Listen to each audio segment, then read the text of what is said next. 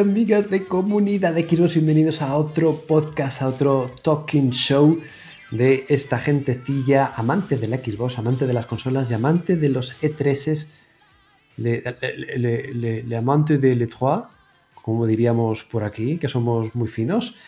Y bueno, pues bienvenidos a este otro especial, en esta ocasión post E3, donde vamos a hablar un poquito de los títulos que se han dado a conocer en, en esta feria angelina digital. Y para ello cuento con pues, dos personas que han sufrido porque alguna vez hemos sufrido en sus carnes eh, las conferencias de este año. Señor Ríos, ¿qué tal? Eh, Bien, tengo calor y acabo de comer algo. Bien. Lo importante es, ¿qué es ese algo? ¿Es kebab o no es kebab? No, prote proteínas. Bien. Tengo que haber bueno. dicho kebab, tío. Kebab. señor Albert, ¿qué tal, señor? Yo sé que usted ha estado bien empapado, incluso después del E3. Sí. ¡Hola! ¡Bonsoiré! Mon ami, comment ça va? Le croissant pour la mademoiselle. Ya está. Hasta aquí, hasta aquí mi clase de francés. Pues nada, aquí estamos que entre tú y yo, Mario y Ríos, entre vosotros más bien. Tú y yo, Mario semana... hay, hay, hay, alguien que me sobra. Exactamente, ya lo veis. Y, y público, esta semana se me, ha hecho, se me ha hecho un poco larga entre mi trabajo en el mundo real, fuera de la pantallita esta, y el E3. La verdad que ha sido una semana con mucho movimiento. Hemos estado aquí pegados a la pantalla, retransmitiendo todas y cada una de las conferencias que creíamos que valían la pena. Ojo, ahí esto lo comentamos luego. Y nada, ya por fin viene un poco de calma, ¿no? Después de toda la tempestad. Y, y vamos a comentar un poquito lo que hemos visto, ¿no? Pues sí, este es un podcast un poco más especial, más atípico, porque vamos precisamente a eso, a hablar todo el programa de los juegos. No, no un resumen como tal, en plan detallado y técnico, pero bueno, sobre todo las cosas más importantes, los datos más relevantes o lo que más nos ha llamado la atención. Y así que. premios? Premios. Uh, es que la, pala, la, de oro. La pala de oro, la pala de oro. Venga, no tengo yo aquí nada a mano para regalar, pero vale, me parece bien. Es para los juegos en plan simbólico, que vete a saber si puedo comprar esto ahora todavía. Y nada, pues habilitamos el chat. Por cierto, muchas gracias por estar con nosotros en todas las conferencias, que hemos sido unos cuantos los que hemos disfrutado y, como he dicho antes, hemos sufrido con algunos eventos, pero habéis estado al pie del cañón, así que os lo agradecemos muchísimo. Y nada, pues vamos a empezar pues, con una de las primeras, las que rompió el hielo del E3 2021, que fue Ubisoft, una conferencia que de ritmo no fue mal. Es cierto que al ser de las primeras uno puede pensar que un poco lento, pero claro, eh, no teníamos en mente la, la, catomba que iba a ser el apocalipsis a lo que iba a llegar este 3, entonces ahora con perspectiva ni, ni tan mal, ¿no? Sí, la verdad que sí. Eh, bueno, si quieres, arranco yo y. Adelante, adelante. Y Ríos puede ir complementando también, que estuvo conmigo en el directo y nosotros lo sufrimos. Lo sufrimos en nuestras propias carnes. Oui, oui. Estos sí que son franceses, oui, oui. Sí, sí. Bueno, pues el primer juego que vimos fue Rainbow Six Extraction. Eh, que bueno, es este. Voy a dejarlo ya porque no puedo aguantar así todo el rato. Pues nada, este, esta especie de, de ¿qué diría? Casi un spin-off, ¿no? Como de, de, Rainbow Six Siege, porque aparentemente, bueno, vimos todo, todas las mecánicas jugables que ves en Rainbow Six Siege, de todos los juguetitos, romper paredes, eh, llegar a un punto, pero esta vez nosotros, nuestro equipo de hasta cuatro personas contra la CPU, ¿no? Que, tenemos que rescatar a uno de, los, de nuestros compañeros en esta extraction en una zona infestada por aliens, porque en verdad son aliens, de una infección que se llevó a cabo, o sea, que sucedió hace tres años, según dicen. Y bueno, pues a mí eso me recordó un poco tipo, ¿no? Como un Left 4 Dead o algo así, que en vez de ser tan de aguantar oleadas, etcétera, pues bueno, tenéis un, un, un cooperativo para, para jugar contra la CPU, coordinarte, cada uno con una función. De hecho, los, los operarios, los operadores que disponibles son los mismos de Rainbow Six Siege. Y bueno, a ver, a mí jugablemente me pareció muy divertido. No sé qué opináis vosotros. Imagino que habéis visto algo, ¿no? Sí. Yo comienzo a ver un patrón de que Ubisoft, si algo de lo que hace Microsoft le parece chulo, se lo copia. ¿sabes? Porque el Extraction este me recordó muchísimo al modo escape de Gears 5. Al igual que el Skull and Bones nos recuerda a otra cosa. Pero tiene razón.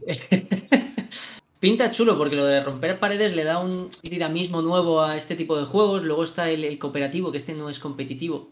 Bueno, sí, pero no, no es entre jugadores, ¿vale? Y la propuesta visual también me gustó bastante. Sigue siendo un juego intergeneracional, ¿cierto? Saldrá en One. Pero, Sí, sí, sí, sí. que pero se ve tocho, ¿sabes? Donde vosotros lo llamáis spin-off, yo lo llamo DLC por 60 euros, también os digo, ¿eh? Porque no deja de ser la- las bases, las mecánicas del Rainbow Six, pero adaptadas, porque eso, con una skin nueva y pues a matar bichos.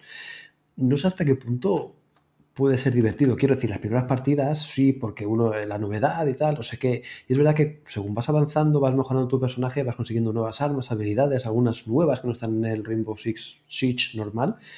Pero no sé, hay que probarlo. Es uno de estos juegos que yo necesito probarlo para ver si al final le engancha o no engancha. O se queda como el de dinosaurios este que jugamos los tres, que al final pasó sin pena ni gloria. Sí, Yo Los esto. juegos dependen mucho de tener amigos. Exactamente. si no, Eh, no. Justo, justo iba a decir eso. Depende mucho de tener amigos o, como le va a pasar a Left 4 Dead, de tener Game Pass. Que Sí. ya llegaremos al momento del Left 4 Dead. Sí. Pero yo, mira, en mi memoria tengo un juego que seguí bastante antes de su lanzamiento. Imagino que os acordaréis. A mí me voló la cabeza, era cuando empezó la generación anterior, que era Evolve. Este juego multijugador asimétrico en el que era cuatro compadres contra un monstruo que lo controlaba otro. O sea, la idea me parecía súper fresca, muy original. El, el juego era realmente muy bueno. Pero engañar a cuatro amigos para que se comprasen el juego y jugar todos juntos, ese era el verdadero, la verdadera dificultad del juego, ¿no?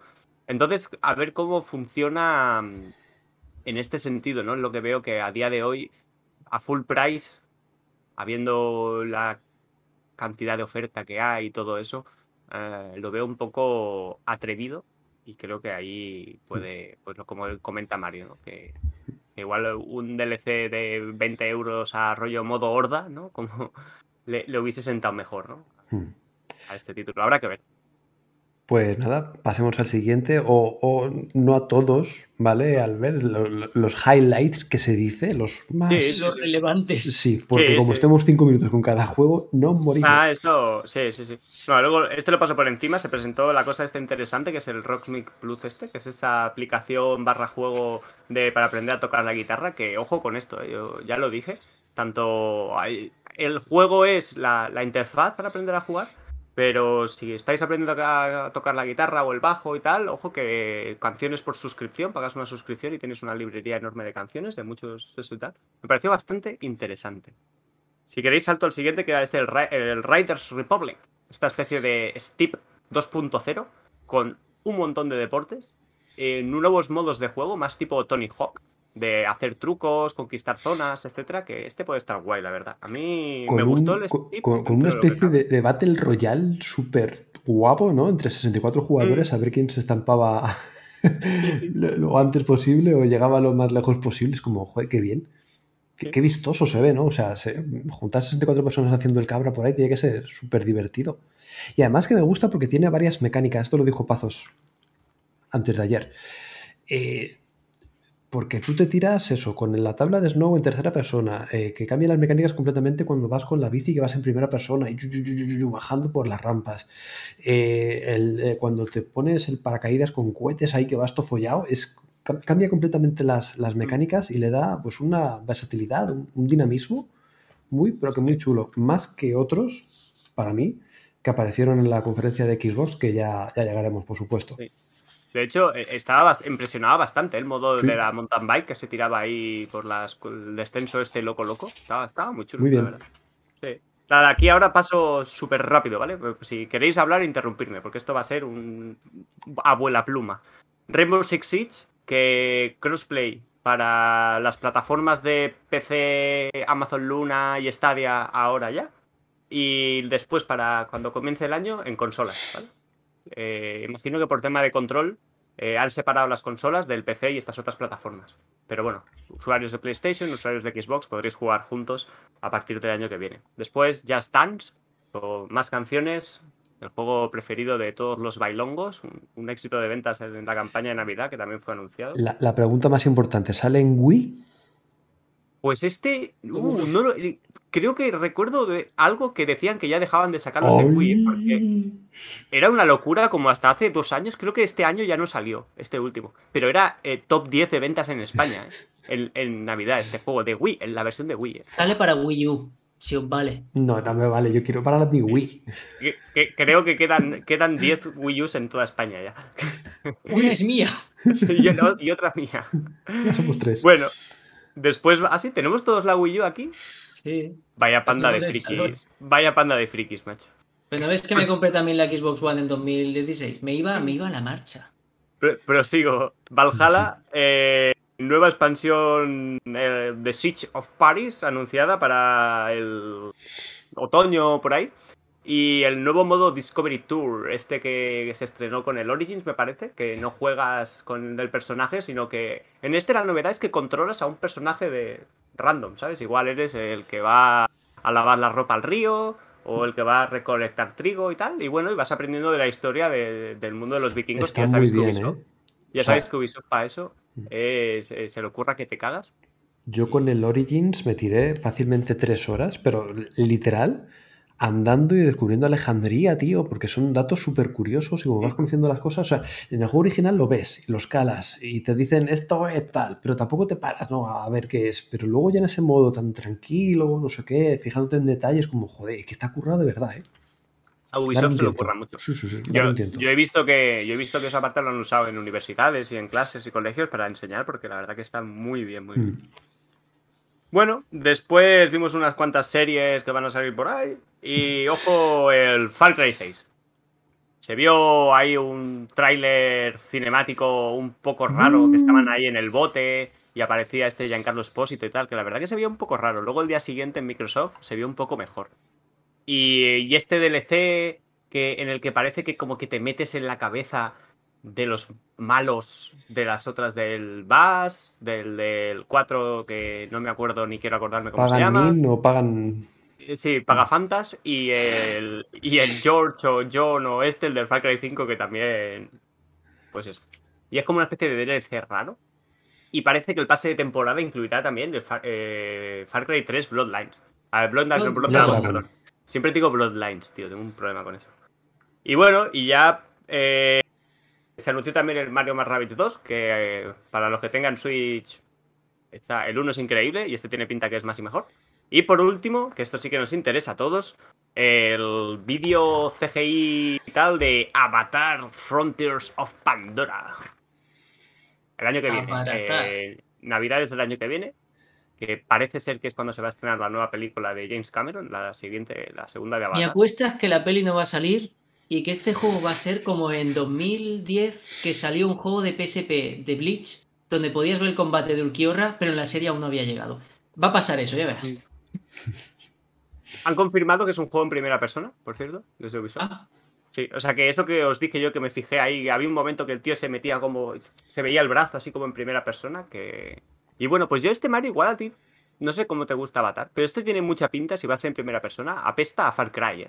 Sí, a mí me El gusta. tema de volar. El Ah, sí, tema sí, de sí, sí. volar con el, bichico, con el bichico, ¿sabes? Y todo eso y tal. eh, ser primera persona, poblados con gente, etcétera. O sea, vamos, yo creo que tiene una estructura eh, clásica 1-1 de, de Far Cry. Yo estoy dentro, muy dentro con este. Si es en primera persona, vamos, de cabeza. Sí, me lo imaginaba. Y nada, esto ha sido hasta aquí, eh, Ubisoft. Tienes Bueno. al gato por ahí haciendo cosas, Mario. Si veo que hace algo raro, yo te aviso, ¿vale? Guay. Que en general, no, yo ya he dado, he dado mis impresiones de que me ha resultado pues una conferencia normalita. No hay esa novedad salvo Avatar, pero tampoco se ha visto nada. Ya una CGI como que bien, está bien, eh, es decorativa, ilustrativa, te rellena muy bien la conferencia, pero me faltó un poquito más. También es verdad que como se filtró de antes el Mario and Rabbids horas antes o un día antes, no sé cuándo. Yo no me enteré. Sí, yo sí. Y, y es como, vale, pues esa baza ya a tomar por saco, ¿no? Pero bueno, en general, al menos presentaron novedades que, joder, se agradece. ¿Me permitís una observación? Sí. Eh, la conferencia de Ubisoft era como los juegos de Ubisoft.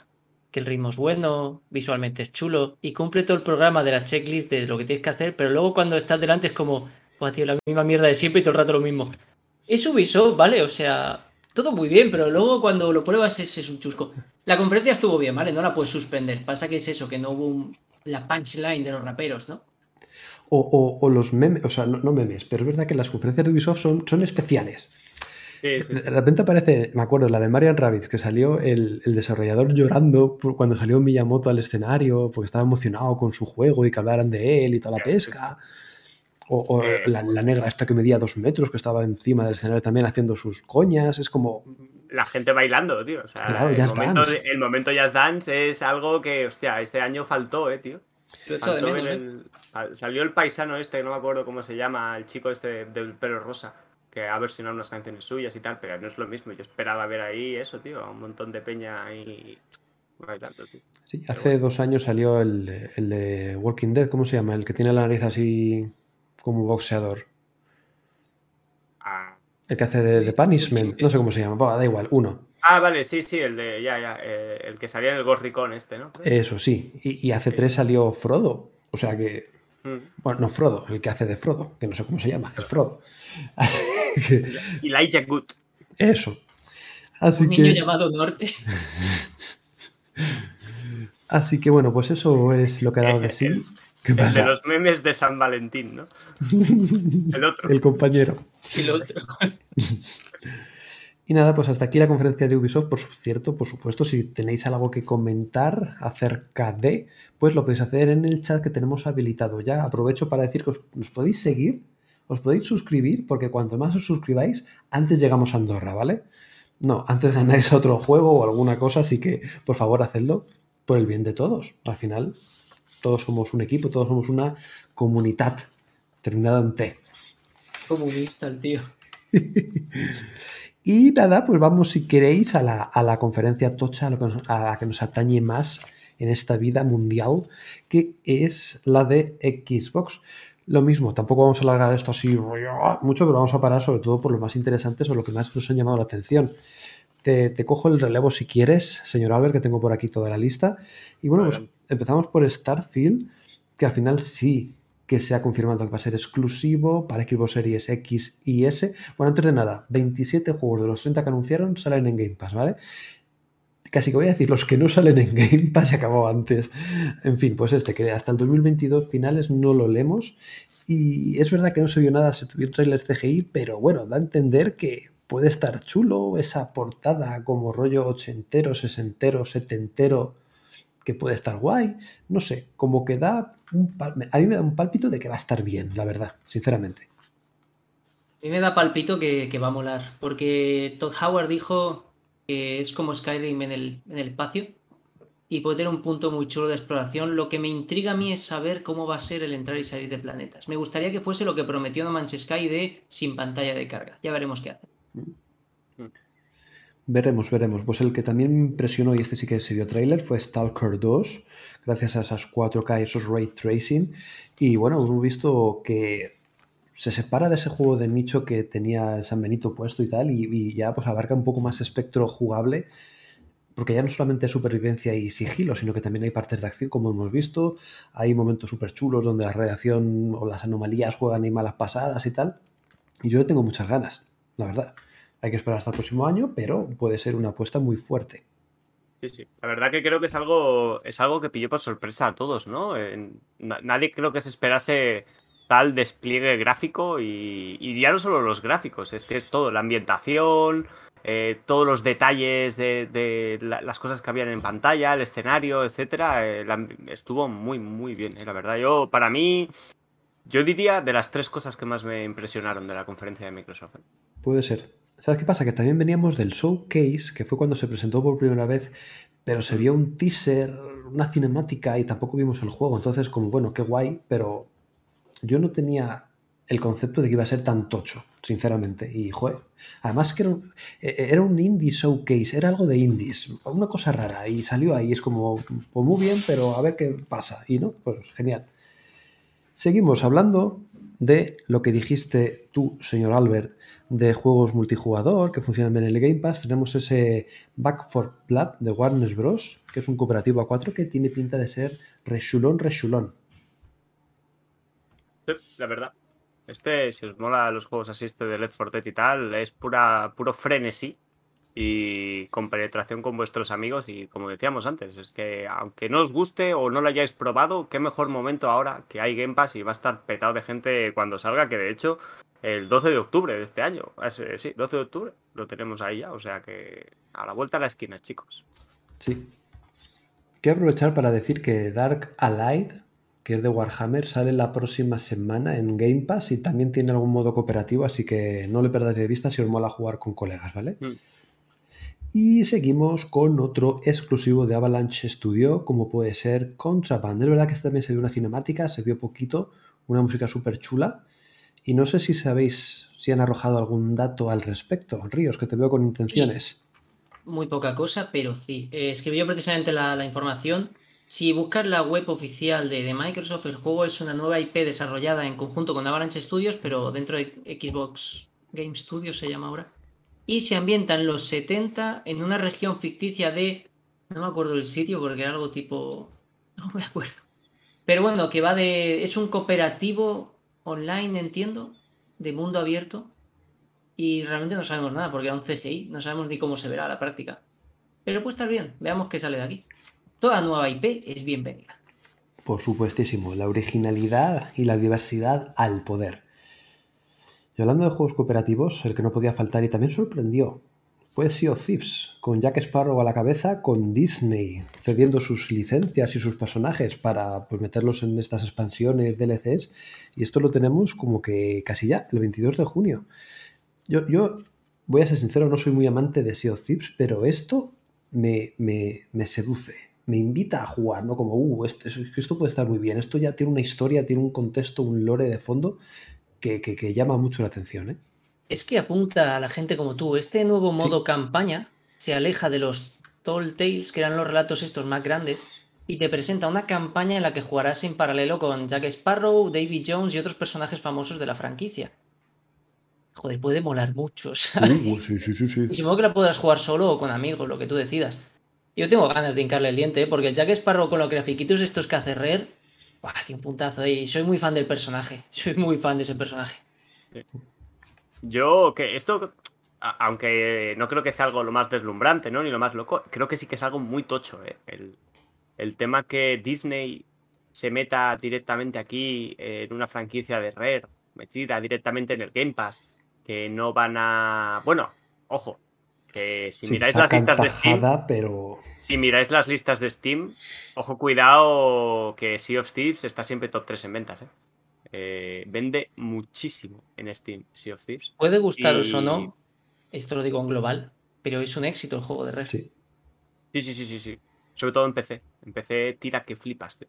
Y, bueno, y esto me parece algo muy tocho, ¿eh? Esto que se meta Disney con el Piratas del Caribe y tal, hostia, no. En vez de sacar tu propio juego, me ha dicho, no, no, esto está funcionando como un tiro, es, muy divertido, es muy fresco, no, no es un juego de piratas ahí como hiperrealista, ¿no? A la hora de sanguinario, tal. es, es, el tono perfecto para Disney, yo creo, sí Podría ser la puerta de entrada a más alianzas porque Disney quizá no está contenta, no estaba muy contenta con ella con Star Wars, que yo recuerde y quizás se ha cansado de Nomura y que reparta los juegos por mil lugares, ¿no? Ojo. Quizá hay nuevo partner aquí. Ojo, Buzz Lightyear en Halo Infinite. ¿eh? Hostia, la skin molaría un huevo, tío. Esta no la habéis visto, esta no la habéis visto venir, ¿eh? O en Doom Eternal. Ostras. Y, sí, y, Woody en Red Dead Redemption. Joder, ahí ya. Ahí está, ahí va yo también. Ahí Pues nada, seguimos también dijeron que Yakuza 7 o 7 Like a Dragon llegará, no, ha llegado ya, está en Game Pass. Y después también un gameplay todo loco, que me gustó mucho, me volvió loco, del nuevo Battlefield. Yo lo- ya lo dijimos en, en- en el resumen después de la conferencia. Joder, qué, qué frenetismo, qué, qué diversidad de acciones, qué, cuánta acción, cuánta verticalidad también, cuánto vehículo, cuántos juegos artificiales. Guau, me vuelve loco, ¿eh? Mira que no soy muy amante de estos juegos multijugador, pero uy, este. Yo que soy el niño tonto de los juegos multijugador, macho, porque todo lo que tenga multijugador me, me gusta mucho. Eh, Battlefield 3, Battlefield... Bueno, es que he jugado a todos, a un, un montón de horas, tío. Y este me recuerda, creo que... Luego lo comentaré en algún otro juego más. Pero creo que hemos llegado a un punto en el que hay tanta oferta multijugador que las grandes sagas han llegado a un punto de decir, vale, ¿cuándo era que nosotros molábamos? Vamos a volver a hacer eso. Porque en los últimos años era, hemos tenido que mucha que se innovación, ¿no? Ahora tal, y meter más cosas y cambio, y ahora Primera Guerra, Segunda Guerra Mundial, va, sí, para adelante, para atrás, en mucho tipo de juegos, ¿eh? Hmm. Y, y ahora han dicho, no, no, vamos a- al hardcore, a la gente que cuando tenía 15, 20 años o lo disfrutó mucho, hace 10 años, y vamos a volver a darles más de lo mismo y mejor.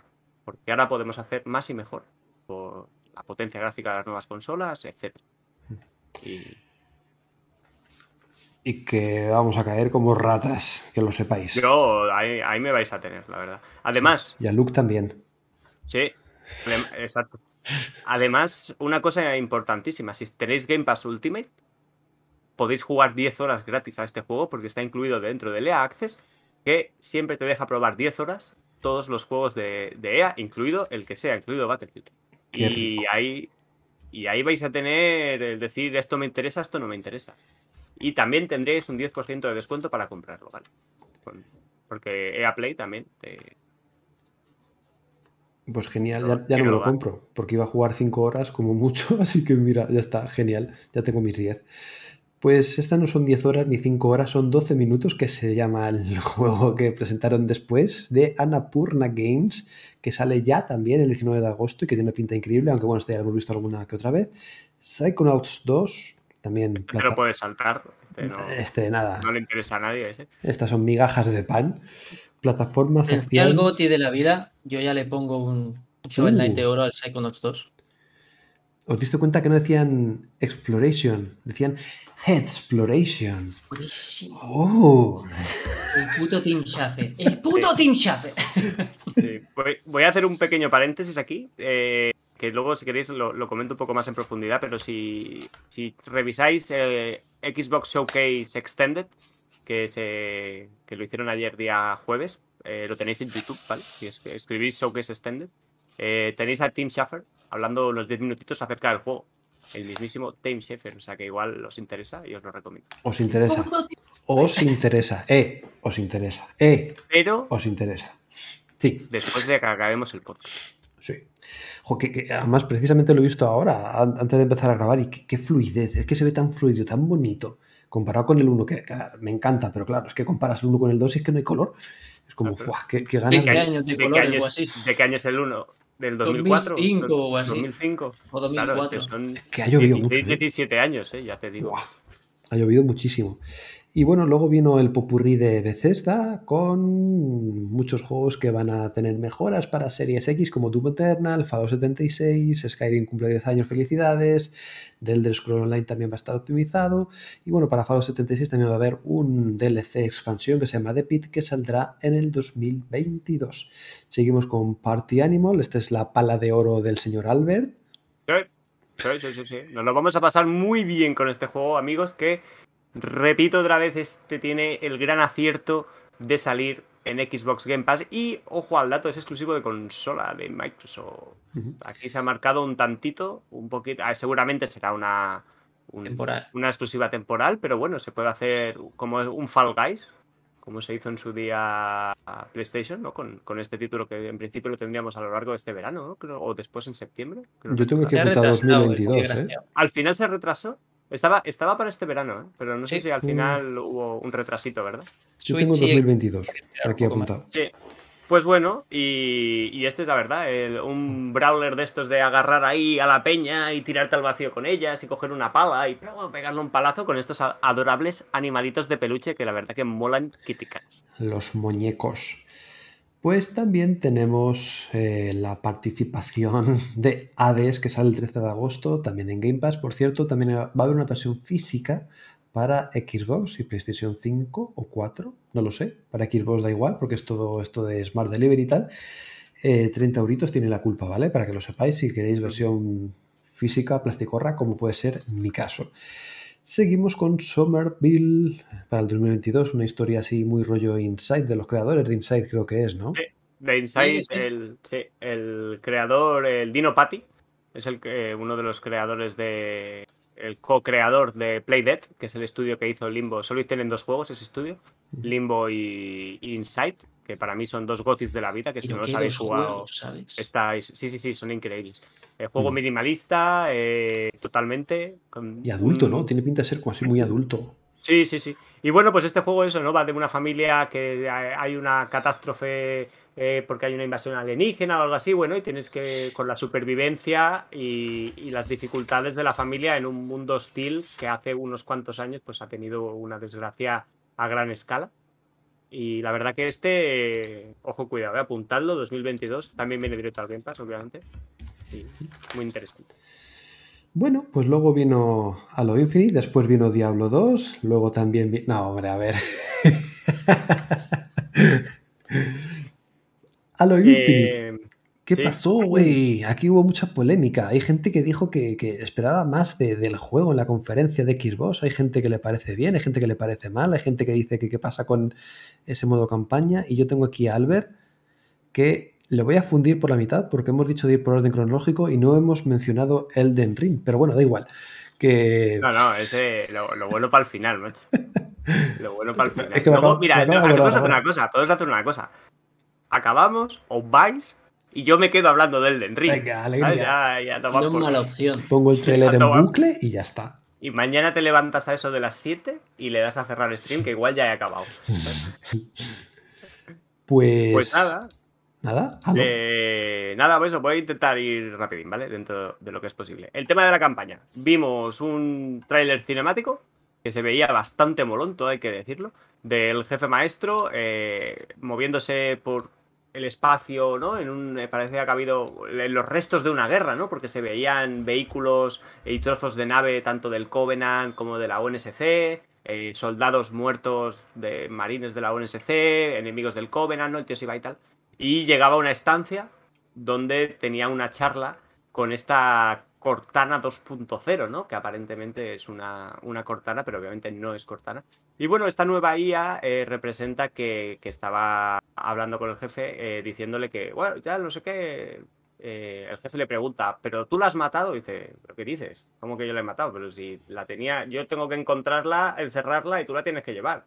y, y si no lo hemos hecho, porque yo cuando iba a hacer esta misión, a mí me, chapaban. Es que, es, que no, es que no lo hemos hecho. Sorpresa. O sea que parece que Cortana está ahí y tal.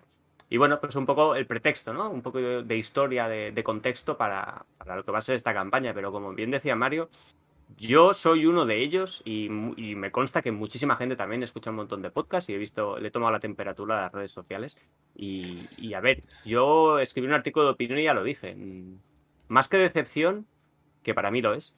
Creo que Microsoft perdió una oportunidad de oro para lleva hace un año prácticamente, ¿vale? Que en julio fue cuando decidieron retrasar Halo Infinite. Hace prácticamente un año.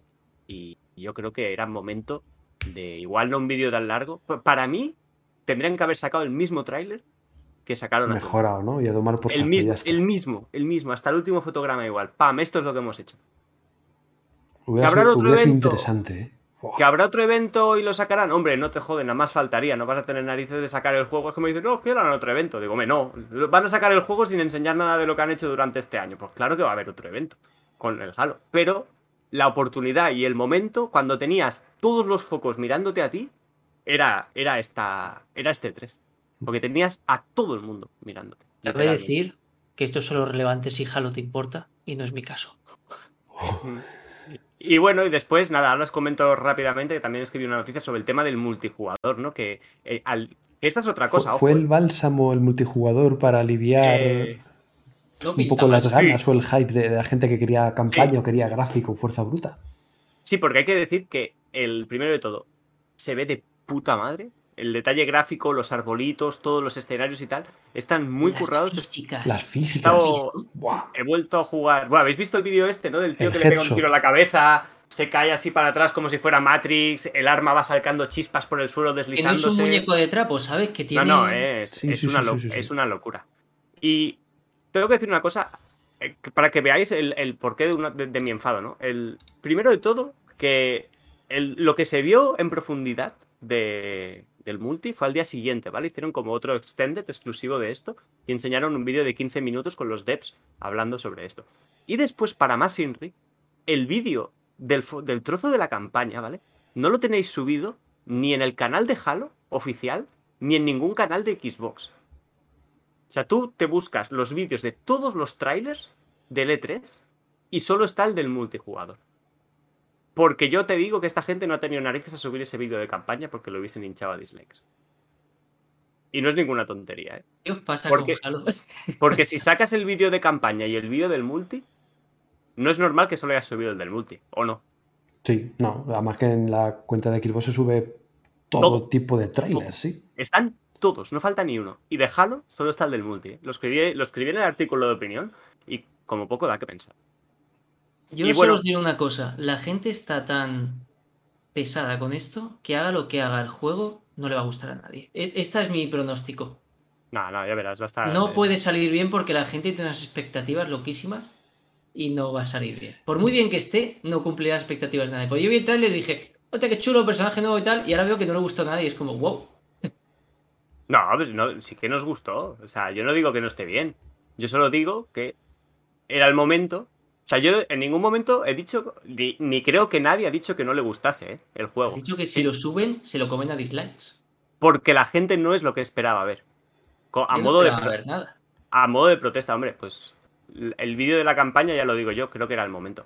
Y bueno, y entonces en el, en el vídeo que se vio del multijugador del día siguiente, pues nada, vimos un poco más en profundidad todo el tema de, de las features ¿no? que tienes en el juego, el tema del gancho aplicado a la hora de pues coger... Hay un trozo bastante guapo que se ve como viene un Warzone que el tío pilla un barril explosivo y le lanza el barril explosivo. La verticalidad que vas a tener ahora enganchándote en el gancho los sitios como si fueras Spider-Man para hacer un headshot en el aire o subir a la plataforma y escaparte mientras te están inflando a balas. Un montón de vehículos. Han hecho mucho hincapié en el modo Victim Battle, ¿vale? Porque en el Halo, las arenas, eh, está el modo competitivo de 4x4, que ya sabéis cómo son. Igualdad de condiciones, las armas se ganan en el mapa, está todo en el mapa dentro. Empezamos todos igual y a pura habilidad, ¿no? El, que sea más bueno tiene más posibilidades de ganar porque va a controlar el escenario, ¿no? Por decirlo de alguna forma. Pero se vio mucho, mucho del modo Victim Battle, que para mí siempre es uno de los más divertidos para jugar con colegas. Un montón de vehículos, un montón de armas locas, un montón de acción por todos los lados. Este suele ser de 8x8 o de 12x12. Y el diseño de mapas está muy guapo. Algunas. eh, han cambiado algunas mecánicas básicas, como por ejemplo el tema de los power-ups, que antes tú en el Halo estaba el típico sobreescudo o el típico invisible, invisible que te lo cogías y te lo ponías, ¿no? Ahora tú activas ese momento y si te matan y no lo has usado, lo puedes lootear del, del tío, o sea, el tío que lo has matado lo suelta, ¿no? O si lo matas tú. Que eso también es una, una novedad. Y el tema de la personalización. Ahí, bueno, te puedes personalizar hasta el color de las pestañas. Y eso que vas con casco puesto. Para que os hagáis una idea, ¿vale? Una, una locura. Eh, también te vas a personalizar la IA del juego, que básicamente la IA era como el narrador que tenías antes, que te hacía lo de doble muerte, triple muerte, exterminio, has capturado la bandera. Bueno, pues esa voz ahora es una IA que la puedes... El tono de la voz, o sea, el timbre, y luego la manera en la que te hable, ¿no? Si es como más agresiva o más tal, así más relajada. Eso puede estar gracioso. Y el sistema de temporadas, ¿vale? Halo Infinite multijugador va a ser gratuito para todos y va a tener un sistema de temporadas bastante guapo, tengo que decir, en el que solamente se van a, dar cosméticos, pero no caducan, ¿vale? O sea, tú cuando te compras el pase de temporada es para ti para siempre. Y si tardas un año en terminarlo, tardas un año en terminarlo, ¿vale? No vas a perderlo porque caduca los tres meses y te has quedado a mitad de nivel. De los 100 niveles, pongamos, has llegado al 50 y del 50 al 100 en cualquier otro juego, si no lo has conseguido el tiempo, se acaba el pase de temporada y a tomar por culo, ¿vale? Estos no van a caducar. Y de hecho, cuando pasen, vas a poder comprar los anteriores también. Por si quieres tenerlo todo, pues lo puedes comprar y tal. Y esto, cuanto menos, me parece muy curioso y, y digno de mención. Y después. dicho que sin loot boxes, por cierto.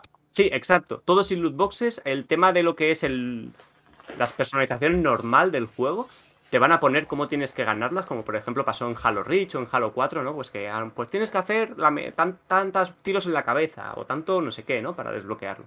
Y que lo que haya en el pase de batalla no se puede comprar de ninguna otra forma que no sea adquiriendo el pase de batalla. En plan, no va a haber un mercado para comprar las cosas sueltas y tal, y todo se va a conseguir jugando. Y por último, está muy guapo el modo entrenamiento este, ¿vale? Es un, han hecho como una especie de academia que tiene una cosa que, tenían, que tiene muchos juegos competitivos. no sé, eh, Valorant fue el último que jugué, este de, Riot Games, que también lo tiene CSGO y muchos tipos de... que es un modo de entrenamiento en el que tú te metes y puedes probar todas y cada una de las armas del juego y los vehículos y tal para que practiques. Claro, a lo mejor en el Halo hasta que te cae el rifle francotirador, lo coges, te cae a las 10 partidas y como no sabes usarlo te matan. Cago con esto, cago con esto. Exactamente. o un vehículo, no sabes cómo se conduce y te estampas y te matan o te lo roban, lo que sea. Eso está súper interesante. Y puedes jugar como partidas privadas con bots a modo de entrenamiento también, como para practicar. Vale, tengo el snipe o el, lanzamisiles. ¿Cómo matar a la gente con el lanzamisiles? Porque claro, si disparas a la cabeza, no. Tienes que intentar apuntar al suelo hacia mm. a una pared, ¿no? Etcétera, que es como se hacen las muertes con el lanzamisiles. O etcétera. Que eso me, está súper interesante, es nuevo en la saga. Y a los novatos y tal les va a ayudar un montón. Y si queréis calentar para mientras esperáis el matchmaking, os esperáis a vuestros colegas, que siempre hay alguno que tarda un poco, como en todos los grupos, que normalmente suelo ser yo, eh, podéis practicar y calentar un ratito. Muy guapo, la verdad. Pinta muy bien el multijugador de Halo. Ya podrían poner esto en Battlefield, ¿eh? Para saber manejar los helicópteros y los vehículos, esos que, son. es el Dark Souls de los vehículos, macho. Es un claro ejemplo, ¿eh? Cuando te toca pillar un avión en el Battlefield, macho, hasta que le pillas el callo, es una locura. Sí, sí. Y la responsabilidad, que tienes ahí pasajeros, que tienes pasajeros. que yo tengo unas ganas locas de jugarlo. Sobre todo, a mí el multijugador en sí no me gusta, pero la campaña en cooperativo, con el gancho, con variedad de acciones, puede ser muy jugosito todo. Y pues eh, nada, este lo tendremos estas navidades, o al menos parte de Halo Infinite de estas navidades su multiplayer y su campaña. Es que no sé si es parte, Albert, o es la totalidad del juego. No, no, no, es el juego entero. El juego entero está. Vale. No sé por qué tengo aquí apuntado como que. No sé, una cosa rara. Bueno, da igual. Posible que sean dos paquetes sueltos como Crackdown Online. A lo mejor. A lo, mejor. Lo, será sí, ¿eh? Lo, será sí. a lo mejor no tengo lo de las partes, vale. Hmm. Sí, sí. Y seguimos con nada, después de esta, este speech de Halo sobre Halo Infinite, muy, muy interesante, por cierto. Vamos con mm. Diablo 2, eh, bueno, pues eso, una remasterización del juego clásico con la jugabilidad clásica, remasterizado, con cooperativo para 8 jugadores para matar esqueletos, mm, como si fuera eso, vamos, la mayor carnicería del mundo mundial. Y luego vamos a una de las sorpresas que hubo de la noche, que fue Plague of Tale 2 Requiem, lo nuevo de Asobo Studios, que tiene una pinta espectacular. Se ve una cinemática, se ven a los niños, no sé cómo se llaman, Río solo sabe. Amicia y Hugo. Eso es. Y bueno, para el 2022 en Game Pass. Por cierto, voy a aprovechar este momento para decir que tenéis el primer Plague Tale Innocence remasterizado, bueno, la han optimizado. Next Gen gratuito. Un parche Next Gen, eso con ya pues con todas las particularidades que trae estos parches para la nueva consola de Microsoft y que la verdad es que oh, le, hacía falta, ¿eh? ¿Y ya está disponible, dices? El primero sí está en Game Pass y el parche es gratuito, tanto si es de Game ah, Pass como si lo habéis comprado. digo, sí, sí, decía el parche, si ya, ya estaba disponible. Ah, guay, guay, guay. Ya no quiero patinar, creo que sí. Creo, lo voy a comprobar mientras habláis. Vale, pero es un juego que, le hacía mucha falta, de verdad, ¿eh? Y uff, esto es un, locurón. Después seguimos con el, el tráiler bueno de Far Cry 6, donde vimos un gameplay pues, bastante chulo, variado, con enemigos que no te disparan, como le gusta a Albert, y que bueno, lo tenemos aquí a la vuelta de la esquina. Seguimos con Slime Rancher 2, pues bueno, la continuación de este juego donde tenemos que atrapar limos. Y luego tenemos Shredder, que es lo que decía yo, que va un poco a competir con el título de Ubisoft por hacerse con el rey de la pista de Snow. Eh, Quizá llega tarde. o sea, cuando estaba Steve, sí. Pero ahora. Una, cosa antes de, perdona Mario, el parche gratuito Next Gen es el 6 de julio para PS5 y Xbox Series, la que tengáis. ¿Vale? Ah, eso está aquí a la vuelta de la esquina. Genial. Sí. Pues se va a quedar un poco a la sombra, porque es verdad que, yo qué sé, sí, tienes también una especie como de mundo abierto, tienes bastantes eh, trucos por realizar, pero lo vi bastante básico, que a lo mejor luego es muy bonito de ver, pero básico en comparación con lo que vimos con Ubisoft, así que bueno, al menos sale en Game Pass, lo podéis probar y si os gusta, pues oye, adelante.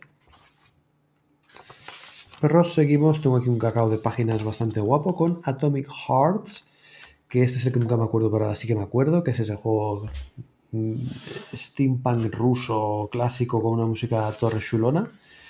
Y después una de las novedades, aunque no sé si es novedad o no es novedad, que es Replaced, porque este no es el Last Night cambiado un poco de nombre y de aspecto gráfico.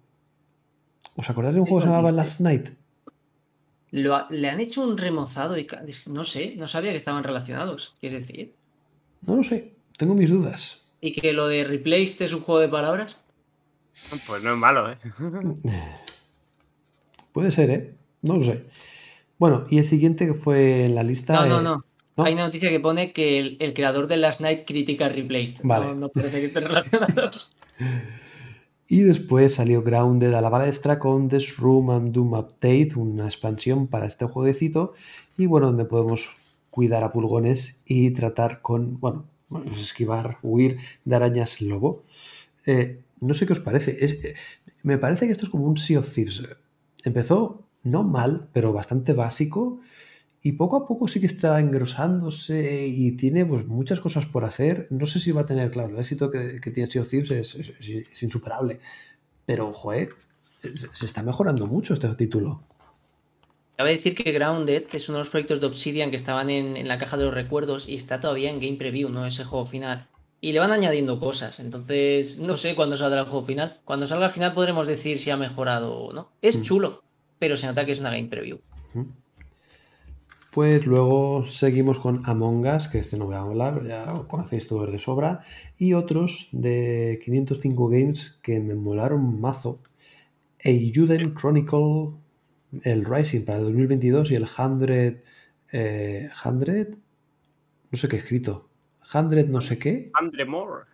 100 More, 100 Horror para el Under 2020. Heroes, creo. Heroes, sí, puede ser Heroes, ahora que lo estoy leyendo. Es que, es que, ugh, que mal escribo. Para el 2023.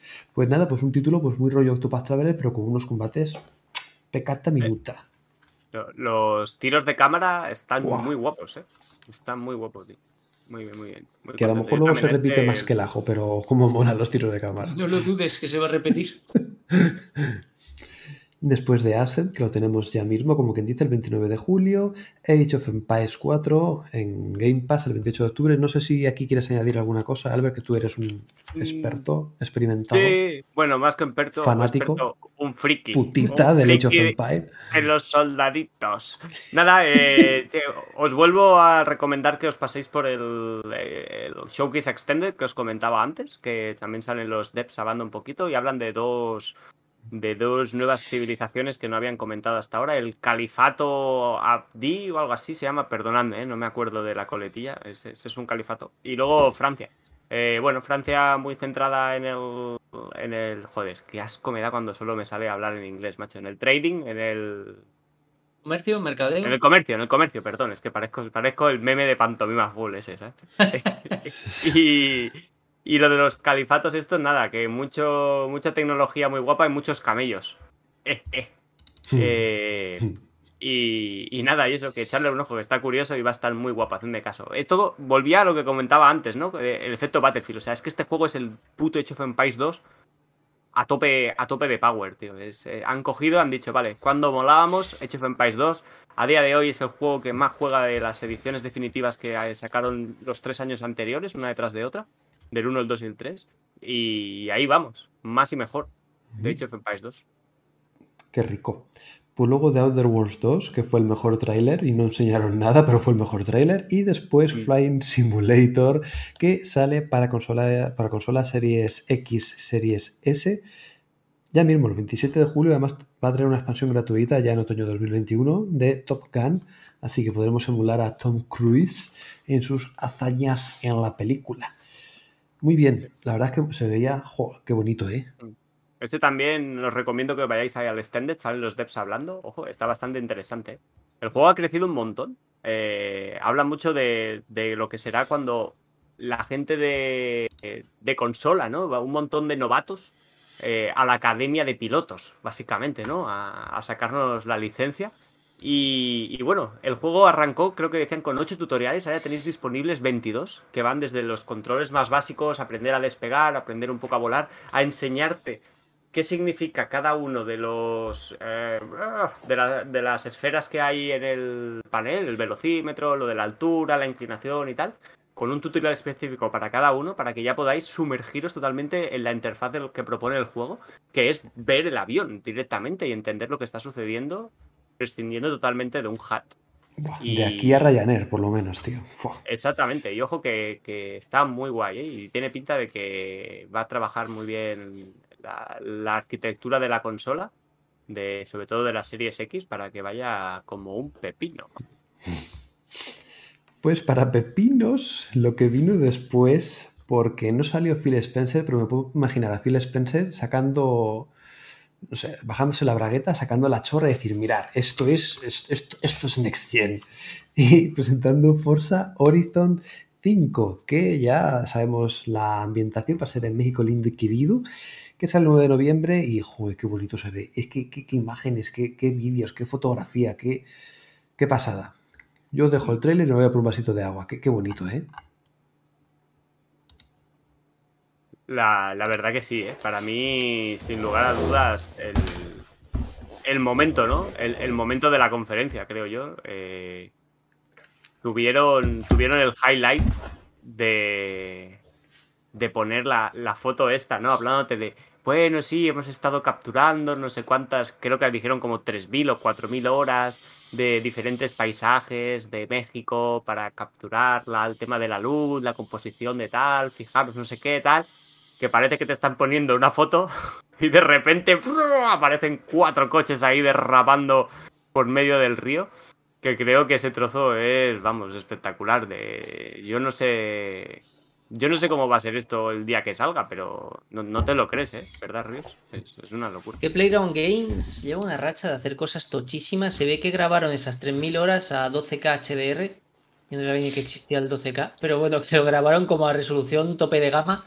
Y luego es eso, que, que había, hay el tráiler que os pondrá Vadillo de fondo y luego está lo que mostraron en la conferencia, que era que te ponían la- el volcán de no sé dónde y de repente cuatro coches derrapando por allí y la calidad gráfica se mantenía y tú como, wow, se me acaba de caer un huevo al suelo.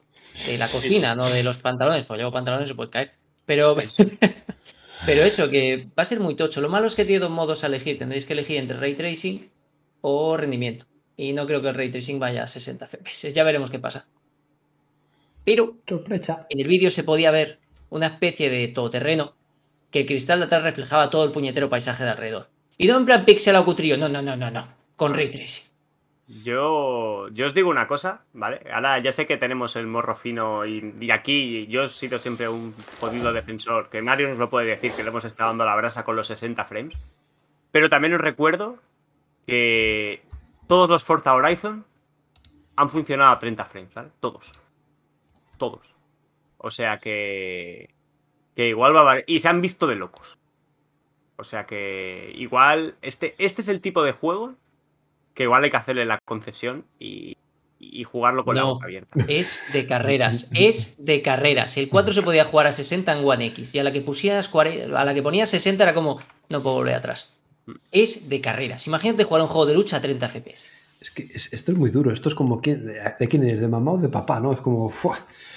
Es de carreras. Yo probaré, Probaré el ray y- tracing y porque obviamente se verá chulo, pasa. pero eh, más frames es mejor conducción. Sí, hombre, y, y conducción o, o- o tiros o cualquier otra modalidad, siempre cuanto más fluidez mejor.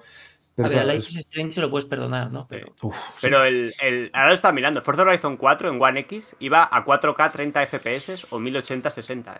correcto. Ah. Y en Series X a 4K 60 modo único.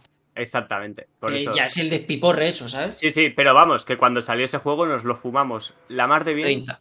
a, a a 30 y te digo que yo creo que este, este es uno de los pocos juegos en el que yo creo que vale la pena mantener Pero los 30. ya has probado los 60. Es. Sí, pero. ¿Cómo decirlo? Te vale Sí, sí, tu sí. coche de 90 caballos hasta que pruebas el Audi TT de tu amigo de 250 y dices, hostia, ¿sabes? Pero, ya, ya, pero eh, estamos, vale, pero en el, en el Audi TT de tu amigo, a lo mejor está Carmen de Mairena, pero en el coche de 90 caballos, ¿vale? Voy a ir, tienes a Claudia Schiffer, ¿sabes? Entonces dices, Claudia Schiffer parece aburrida.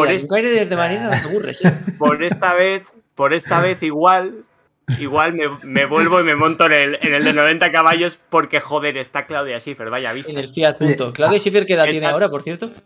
Da igual, tío, da igual. Un solamente juego- por, de- solamente por poder contarlo, ¿sabes? No sé qué juego era, ha salido hace poco además una lista, además lo puse en el grupo, no me acuerdo cuál es, que había modo rendimiento, modo, modo gráfico y otro modo que era un popurrí de las dos cosas, que tampoco estaría mal que pusieran, yo qué sé, un 2K Sí. con ray tracing y 60, ¿no? Que, algo Sí. intermedio. No sé en qué juego era, en el- no me acuerdo ya. Yo os, os voy a bajar Ah, un eh, poco. perdón, perdón, perdón, ya. El Doom Eternal tiene Eh. un modo que es un híbrido entre el ray tracing Os- con 30 o, o sin ray Mm. tracing 60, total. tiene una cosa híbrida ahí. Vale, Vengo a ser el Grinch, ¿vale? Eh, lo que consume más recursos de todo, de todo, todo, todo, son los 60 FPS, ¿vale? O sea, eso es porque es doblar las imágenes, ¿vale? Eh, tanto en el Miles Morales, porque claro, yo en la Play he jugado a más juegos de estos que tengan ray tracing y tal, porque la Xbox es que apenas hay, ¿no? Y, y si no estamos hablando de juegos de anteriores generaciones, que pues es un poco más fácil pegarles el boost, porque eran juegos que ya estaban diseñados. Pero tanto este como en el Ratchet, que el Ratchet es, increíble cómo se ve, de verdad, o sea, no, no os lo podéis creer. Si metes los 60 frames con el ray tracing, el sablazo que pegan a las partículas en pantalla, a la calidad de las texturas, a la, a, la iluminación que no sea el ray tracing, ¿no? El modelado, cómo se ve el personaje más plasticoso, ¿no? Aunque la luz entre ray tracing y 60 FPS, si consigues juntar los dos, aunque sea a 1080, eh, da igual, ¿eh? Es el tijeretazo es increíble. Yo, por ejemplo, el Demon Souls lo jugué con el. No tenía ray tracing, pero sí que si lo ponías al modo que iba como a 45 o algo así, que no lleva 60 estables, ¿no? Sino que alguna vez está. Se movía sobre los 45. La calidad gráfica que había era acojonante. Si lo ponías al que va a 60 estables, notabas el tijeretazo. O sea, e- es un poco lo que vamos a tener en esta, que vamos a tener que escoger qué juegos, como dice Ríos, yo en un juego de lucha, por ejemplo, que los gráficos me dan igual en un juego de lucha, porque estoy ahí única y exclusivamente por la jugabilidad, ahí lo voy a poner a 60. Y si estoy jugando al Battlefield en un modo súper frenético de, de competitivo, lo voy a poner a 60. Ahí voy a prescindir de la calidad gráfica. Pero si voy a jugar al Forza Horizon, que voy a disfrutar del paisaje, que quiero estar jugando con la boca abierta, eh, en plan anuncio de, de quién era la marca esta, de ¿te gusta conducir? Eh, O de BMW. sí. Sí, ¿no? Puede ser. Vale, pues si voy a jugar a ¿te gusta conducir? Personalmente, que esto ya gustos de cada uno. ¿eh? Yo aquí voy a tirar por el modo que se vea bonito. Sí, sí, ya os digo que yo lo probaré. No os digo que lo vaya a descartar. Pasa que ahora mismo sin probarlo preferiría rendimiento. Pero ya veremos qué pasa. Confío en que haya un modo tipo Devil May Cry 5 que tenía Ray Tracing 60 1080p. A ver cómo queda. Sí, a mí me pasó hace poco con Control que me puse modo ray tracing 30 y sin ray tracing 60 frames y me quedé con la fluidez de los 60, pero ya digo, cada juego también depende también cómo lo desarrollen, cómo lo incorporen, muchos factores que bueno, saldremos de dudas pronto, como hemos dicho, el 9 de noviembre.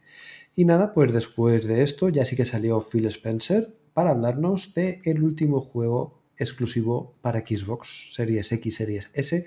Se trata de Redfall de Arcane Studios, que esto la verdad no me ha quedado claro si es un juego de aventurilla, si es un, un, un Left 4 Dead con vampiros. A mí, per- personalmente, cuando se vio una cinemática, tampoco se vio mucho, no se vio gameplay ni nada. Es lo único que eché de menos en la conferencia de Xbox. Un juego que cerrase como es debido la conferencia. Un, un juego tocho. Hu- hu- Hubiesen cambiado el orden de meter el Redfall el penúltimo y el Forza el último y me hubiera gustado más, fíjate. Creo que el Redfall lo pusieron un poco, no con mala leche, pero sí la pullita de, mira, he comprado la empresa y el Tokyo Wire, te respeto la de esto, pero este que han empezado es para mí. Yo creo que lo hicieron un poco por eso. Porque del Redfall no hay nada hecho. Si lo pinchas a cinemática es porque no hay nada hecho. Y también por, eh, mm, por tu lógica, también el principio de la conferencia también es un poco así, ¿no? Sí, hicieron el sándwich, correcto. ¿Queríais saber qué iba a pasar con Starfield? Te lo digo yo ahora. Creo que fue un poco las pullas sin mala intención directa, pero es como esas bromas de. De lo de así se intercambia, así se prestan juegos en PlayStation 4, ¿os acordáis? Un poco las pullitas estas. Señor Albert. Sí, no, estoy, totalmente de acuerdo con lo que con lo que ha dicho Ríos. Y sobre todo yo creo también que era un poco eso, ¿no? De querer, pam, lanzar el mensaje, ¿no? De que somos Xbox y Bethesda. ¿Sabes? En plan, mira, esto es lo que hay. Tenéis Bethesda al principio, Bethesda en el medio, Bethesda al final. Ojo que tenemos a Bethesda, ¿sabes? Como en plan restregándolo un poquito, ¿no? Como quien dice... Pero es verdad que me gustó mucho. Yo lo reconozco, no soy muy fan de Bethesda, ¿vale? Y tenía miedo, sí, mm, hay juegos que sí, otros juegos que nada. Arcane Studio lo odio, por ejemplo. Adiós. Cierra la puerta, cierra la puerta al salir. Y tenía miedo de que fuera una conferencia muy metida en Bethesda, muy metida a eso, en The Elder Scroll, en Fallout, en no sé qué, que a mí ni me va ni me viene. eh, Un nuevo Prey que tampoco me gusta, Dishonor. Son juegos que a mí no, no me llaman, no me atrapan. No, no, no me gusta la jugabilidad de Arkane Studios, no, no, no me juego sus juegos, me los termino, pero con, beh, con mal sabor de boca, un sabor agridulce. Y No tenía acabo miedo- ni un juego de arcade. Joder, colega. Joder, pues... Los Dishonored son muy tot. Muy... Me da pereza la Son, es, es que son para gente muy específica y con esto con Diego he tenido mil debates porque es que es un juego de prueba y error, prueba y error. Y a mí no me gusta que un shooter sea de prueba y error todo el rato y Pero no muy tosco. Claro, pero bueno, esto si quieres. Claro, pero esto también es. En plan, si lo quieres hacer perfecto, tío. Yo, yo, inten- yo al Dishonor siempre voy con las mejores intenciones. De voy que soy Solid Snake. Y salgo de ahí como Sylvester escopetazos. Stallone. Salgo de ahí como Sylvester Stallone, claro. Algunos capítulos me sale medio bien, pero. Pero quiero decir, joder, yo. Pero, pero yo lo que siempre digo de Arkane, para mí es top a nivel mundial, sin lugar a dudas, en cuanto al diseño de niveles. ¿eh?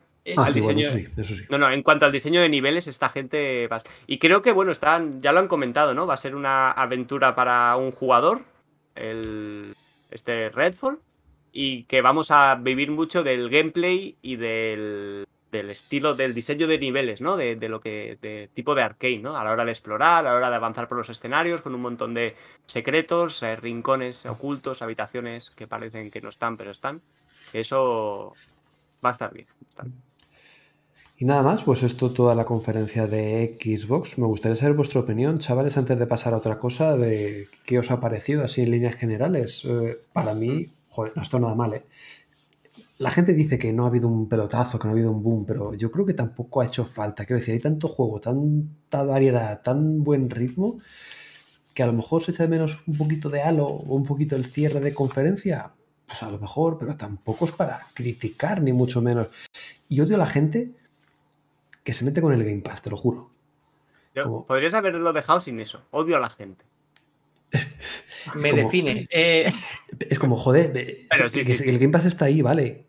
Y, y es una baza muy importante, pero si quieres, lo compras o, o lo adquieres, y si no, no, que los puedes comprar, los juegos, que la gente está obsesionada con que el Game Pass va, va a arruinar todo. Es como, joder, que Y no, con es opción- descuentos. Es que ya, pero la gente no le entra en la cabeza. Y, y- y otra vez, con los Game Pass y que le faltan exclusivos a los Game Pass y no sé qué con el Game Pass. Como, joder, dejar el Game, Pla- el Game Pass en paz, que está tranquilo y lo está haciendo muy bien. Y si quieres, no te metas. Nadie te está apuntando con una pistola para que lo compres. Es que, buah, en fin, odio a la Sí, gente. Y más a los que odian a Game Pass. Yo. Esta peña fijo que usa Spotify y Netflix, ¿sabes? Ya, exacto. Te compras cada canción, ¿eh? Desgraciado. Yo sobre la conferencia voy a decir. eh, para mí la conferencia es de 9 porque los pelotazos que se vieron. Solamente Forza vino acompañado de, de gameplay. Entonces, para mí, eso yo creo que fue lo que faltó. Un poco de gameplay de Starfield. Un poco de gameplay de Redfall, por ejemplo. O ya no te digo en la Plague Tale. pues Ya no quiero. Pero el que abre y el que cierra, con un poquito de gameplay, un minuto, tío, le hubiesen dado ¡pam! otro empaque total, ¿eh? Pero ya, ya no te digo esto, ¿no? O el de Plague Tale, o el Outer Walls, etcétera, ¿no? Que estaban ahí. Además, el Outer Walls se defendió muy bien a sí mismo. De por qué no tenía gameplay. Fue Fue magistral. ¿vale? brutal, fue brutal. Pero, esto como punto, ¿por qué no le doy un 10 a esta conferencia que me pareció de las mejores de Microsoft? O sea, está a un nivel altísimo. Y luego, que esto sí que para mí es que el, el, el por qué sigues un 9, ojo a la pedazo de conferencia que te has marcado sin mostrar a Bowet, sin mostrar Elder Scrolls, sin mostrar Hellblade 2 eh, y unos cuantos más. Eh, Everwild, Fey, Fey, Fey. el Fable, Everwild, que de hecho el Everwild se ve que pintan bastos con el, con el desarrollo por parte de Red. Pero estamos hablando que, ojo, tremenda conferencia te has marcado. Y lo que aún queda por enseñar, coño, el Perfect Dark, Indiana Jones. Es que me están viniendo a la cabeza, ¿eh? ahora que lo estaba improvisando esto. Pero, como dice Ríos, ojo culiado. Es que da para hacer otra conferencia, macho, con eso. Para, dos. Eh, yo les. No, no me gusta poner notas, pero sí que me gustó mucho porque se centraron en cosas que vas a jugar ya. Había muchos títulos para julio y agosto, eso es importante, porque es lo típico de. No, enseña el tráiler de, de Crackdown 3 cuatro años seguidos. Pues no, aquí te dicen que estos juegos ya y otros dos en Navidades. Y ojo, ojo, porque dicen que Everwild el año que viene, ya te digo yo que ver, perdón, Everwild. Starfield. Starfield va a ser el God of de, de Xbox. Te dicen que el año que viene, te digo yo que no, ¿sabes? Si no habría un gameplay. Starfield, el No 11 va a del estar 11, ni queriendo. apesta que era el, el 23 y no el 22. Y me preocupa también lo de que te dicen que Halo Holidays, pero en cambio al Forza le ponen fecha. Sí. ¿Seguro que sale este año? Ah, sí, sí, sí. Halo, no me cabe la menor duda. Hombre. no Yo apostaría que el online sí, la campaña ya veremos. Mm, Halo para Mm. Halo Days. Sí. No, Halo, además Halo siempre suele caer entre la, la semana, a, a medio de noviembre siempre suelen ponerlo, entre Sí. el, el 6, el 10, el 15, suele estar por ahí, Halo. O sea que... Por cierto, le Yo en, Ever- en-. En Starfield sí que no confío para el año que viene, ¿vale? Yo voy a ser sincero, ese no sale el año que viene. Le subo medio punto a la conferencia porque no mostraron nada de Minecraft, cosa que agradezco. Y porque no mostraron nada de realidad virtual, ni HoloLens, ni cosas raras que al final Correcto. rompen siempre el ritmo de la conferencia. Es que lo rompen. No, Así no. que. buah, eh, El ritmo, el ritmo y todo eso fue, fue increíble. O sea, pam, pam. Si Mm. no me daba tiempo a apuntar, no me daba tiempo a apuntar y ver. O sea, No podíamos ni comentar casi a tiempo real. no, nada, no, nada. no. Así que nada, genial. Vale, pues después de esto, ¿a cuál queréis pasar, chavales? Oye, sí. Ve, Oh, antes, va- A antes, las grandes. a modo de titular, va. Dime. Tres juegos, ¿con qué os quedáis? De Microsoft, tres. De lo que habéis visto. tú, Vadillo, con gameplay, sin gameplay, lo que sea. Eh, me quedo. Me quedo. Espera, tengo que pensarlo, tío. Uf, Venga, voy yo primero, si queréis. Venga, sí, sí, dale, dale, dale. Venga, Uy, saco una- yo me uy, quedo. Stalker 2. El. Forza Horizon 5. Y voy a decir el multi de Halo Infinite. Me ha gustado mucho. Y, y aquí hago un poco de trampa porque lo, lo complemento con lo que he aprendido del día después, ¿vale? Pero esos tres. ¿Te ves listo, Mario? Eh, si me deja la niña, sí. Yo me quedo con Stalker 2 también, que me encantó. Me quedo con eh, Eiyuden Chronicles, que me sorprendió bastante. Y casi que me voy a quedar también con Psychonauts 2, que sale dentro de poco, pero es la primera vez que veo tanto gameplay y me ha flipado mucho. eh. Yo soy un hombre simple, me voy a quedar con Forza Horizon 5, que es para mí la gran baza de la consola. Eh, con Starfield, aunque no salga el año que viene. Y con el tráiler súper sincero de Outer Worlds 2, porque al igual me jubilo antes de que salga, pero a mí el 1 de verdad me gustó muchísimo. Sí, la verdad es que estuvo genial, ¿eh? el 1 y, y ver que la dinámica del humor sigue presente en el 2, pues mola mogollón. Por cierto, creo que han creado un change.org para que el monstruo del tráiler, que el tráiler te dice que no lo vas a ver en el juego final, esté en el juego final. Qué máquinas, tío. Pues, Hostia.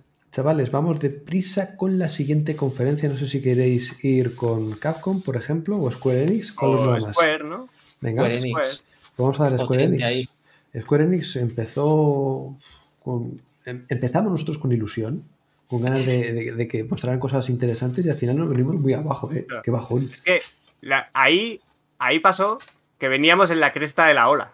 Porque fue justo después de la estábamos. conferencia. Claro, fue justo después de la conferencia de, de Microsoft. Y ya sabe lo que dicen: vuela alto y verás la hostia que te pegas. Pues. Pues no sé ni dónde tengo las notas. Empezó, bueno, pues con. eh, si ¿Quieres que las tengo yo aquí? ¿Quieres que vaya yo? Yo tenía por aquí, pero bueno, empezó por Guardianes de la Galaxia, eso sí, segurísimo. Un tráiler muy largo. Mucho, mucho texto, el meme de mucho texto. Uf, mucho texto, muchos diálogos y luego lo que dijimos, ¿no? Que vale, muy bien, pero es muy parecido a- al juego de los Vengadores. A lo mejor faltó más humor entre los, eh, entre los protagonistas que están combatiendo o tal, que se ven. Bueno, pues sí, a quien le guste, esto, esto yo creo que es fanservice total. Si te gusta Guardianes de la Galaxia, pues vas a ir de cabeza. ¿Que no te gusta tanto? Pues te lo piensas, ¿no? A mí me dejó un poco A mí frío. me gustó, pero porque me gustaron mucho las pelis. O sea, a mí me lo han vendido a raíz de las pelis y me gustaría Pero- jugarlo, pero no por 70 euros. Claro. Pero yo tengo aquí una, una cosa que, que es lo que dice Mario, ¿sabes? No sé si esto es porque es culpa de que el- los, los cómics no sean así, porque sí que es verdad que humor, humor no se vio mucho. O sea, hay más humor en un minuto de la peli de Guardianes de la Galaxia que en los 15 minutos que nos tragamos del maldito videojuego. Porque se El humor es de 15 las pelis, no del cómic. 15 minutos. Claro, claro. Pero ahí es donde voy yo a parar, ¿sabes? De que Guardianes de la Galaxia es una franquicia que tiene casi 50 años o 40 o las que tengan, ¿vale? O sea, es- o sea, quiero decir, hola, es Marvel. O sea, estos tienen son más viejos que todos nosotros juntos. Pero si está ahí, no es por los cómics, ¿sabes? Entonces yo creo que le va a pasar un poco lo que le ha pasado a Avengers. Que, que ponerte las caras del Mercadona que se parecen más a la de los cómics, ya, pero la- la pe- los cómics llevan toda la puta vida y no se ha hablado nunca de Marvel tanto como se ha hablado ahora. ¿Por qué? Por el universo, el universo cinematográfico de Marvel. Por lo Quiero cual, decir que mejor que las de los Vengadores son las caras. Sí, sí. sí, sí, Lo han sí, hecho sí, mejor sí. esta vez. Sí, sí. Pero bueno, que aún así, el, yo creo que el tono y esto sí que dista un poco de las pelis. O sea, yo entiendo que a Ríos es lo que dice, ¿no? Que le mola a los Vengadores la- la- por las pelis y tal. Pero yo creo que el tono del juego, lo que se vimos, lo que se vio, ese rollo de las decisiones, este rollo así, no sé, yo creo que hubiese tomado algo más desenfadado, más graciosete, ¿sabes? Más, yo qué sé, como un Sunset Overdrive, ¿no? Por ejemplo, decir Oh, algo así. ¿Sabes? Este humor sería. macarrilla ligero, que básicamente es los Guardianes de la Galaxia. De hecho, el mejor momento para mí del gameplay fue el momento de la especial del protagonista, especial por decirlo Sí, algo, ese. que se pone los cascos y empieza a sonar la música ahí todo guapa. Es como más de eso, más de Sí. eso constantemente. Sí. Pero Sí, bueno. sí. Bueno, luego siguieron una serie de, de- de fails total. Decepciones. Decepciones, fails, como le quería llamar, Final Fantasy para Steam y móvil. Legend of Mana para Switch y Play Play 4, que esos no lo solemos de momento. Luego un DLC, una expansión de Avengers con Black Panther, ahí War for Wakanda, sin coste adicional para quien tuviera el juego, así que bueno, más eh, lore, más contexto, más jueguecito para los aficionados a estos superhéroes. Después también para móvil una serie de Nier Reincarnation, que no quiero ni saber de qué va.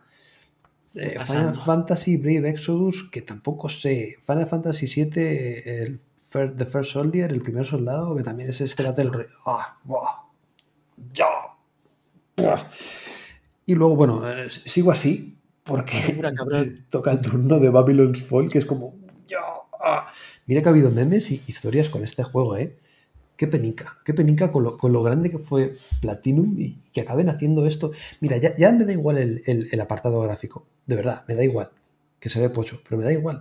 Es la jugabilidad, cómo se siente, cómo se nota. Es que es, que es- es un paso, no, tres pasos atrás a lo visto en cualquier Eh, otro juego de Platinum.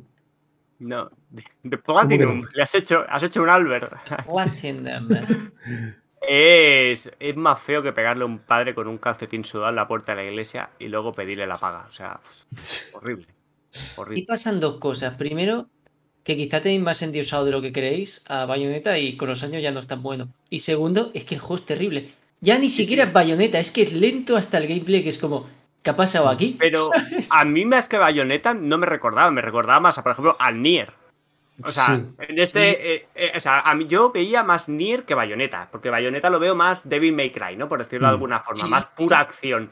Y este le veía este ritmo de, de Nier, pero el juego se ve horrible. La velocidad in-game era. parecía que estaba a 0,75 de velocidad. Es que se veía ni Replicant que no Automata. Y lo bueno Sí. del Replicant es la historia. Y Babylon no va a tener buena historia porque se ve venir que no la va a tener.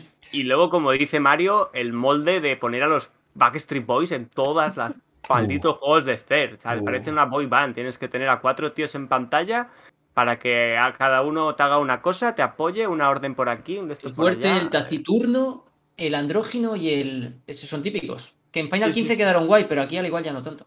Sí, sí, sí. No, no sé, no sé. Fue un desastre total. Por Desastre. cierto, no, no quiero abrir un melón, porque esto daría para otro podcast, pero ¿qué pasa con Platinum Games? Porque este ha salido pocho, Bayonetta 3 ya os digo, spoiler, no salió en la conferencia o en el Nintendo Direct. ¿Qué está haciendo Spoiler, esta gente? no, no sale. Bayonetta 3 directamente no ¿Es sale. Bayonetta 3 el Scalebound de Nintendo? Joder, te iba a decir ahora. Digo, pero qué bueno salió el Scalebound, ¿eh?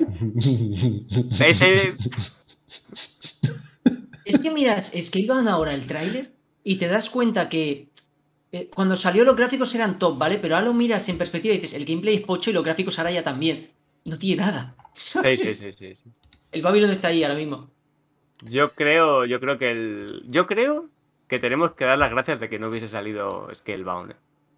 Pues Lo, sí. lo que pareció una decepción, al final tenemos que volver a dar la razón al Tito Phil. Hombre, para que salga un juego roto rollo Anthem, no tiene nada que ver, ¿no? Pero para que salga un juego a medio gas, un producto no terminado y tal, mira, mejor quitar polémicas y, y sí. cerrar y a tomar por saco, ya está, ya está. Yo creo que lo que pasa es que, eh, esto es mi opinión personal, ¿vale? Camilla, si no le supervisa a un genio, otro genio no hace una mierda buena. Es decir, ¿por qué Metal Gear Rising mola? Porque Kojima estaba ahí en plan diciendo sí, no, sí, no. ¿Y por qué el Nier Automata salió bien? Porque estaba Square Enix ahí diciéndole sí, no, sí, no. A la que le dejan hacer lo que le da la gana, el juego no sale nunca, ¿sabes? Sí, Qué sí, mal. tiene un, un tío muy loco el, el puto Camilla, la verdad. ¿eh? Una Qué mal. personalidad. Bloqueado me tiene. Y mira, a mí no. Y mira que a mí, para mí Metal Gear Rising es top de la vida, pero desde... A mí Astral Chain no me gustó, seamos sinceros. No, al que le gustó me alegro por él, pero a mí no. Y yo ya veo que Bayonetta 3 me va a decepcionar también y el Babylon ya ni me interesa, ¿sabes? Ah, sí, sí, sí. Totalmente. Al menos Astral este Chain, joder, gráficamente mm, no daba más de sí porque no daba más de sí por los motivos estos, porque estaba en Switch y tal. Pero al menos innovaban un poquito con el tema de las cadenas, tal, no sé qué, los combates, los combos, o ha- había algo de originalidad. Y- pero es que en este, en Babylon Falls, es que- ¿qué, qué tiene de especial? Eh, pues que la La- torre de, de Babilonia se cae. Ajá. Y es lo que te dice el tráiler, o sea, el título del juego ya te destripa todo el juego. Puto spoilers. Muy, muy interesante la caída de, de la torre. Muy bien, interesantísimo. En fin, pues nah, vamos a ver al final qué tal sale, pero regulinchis.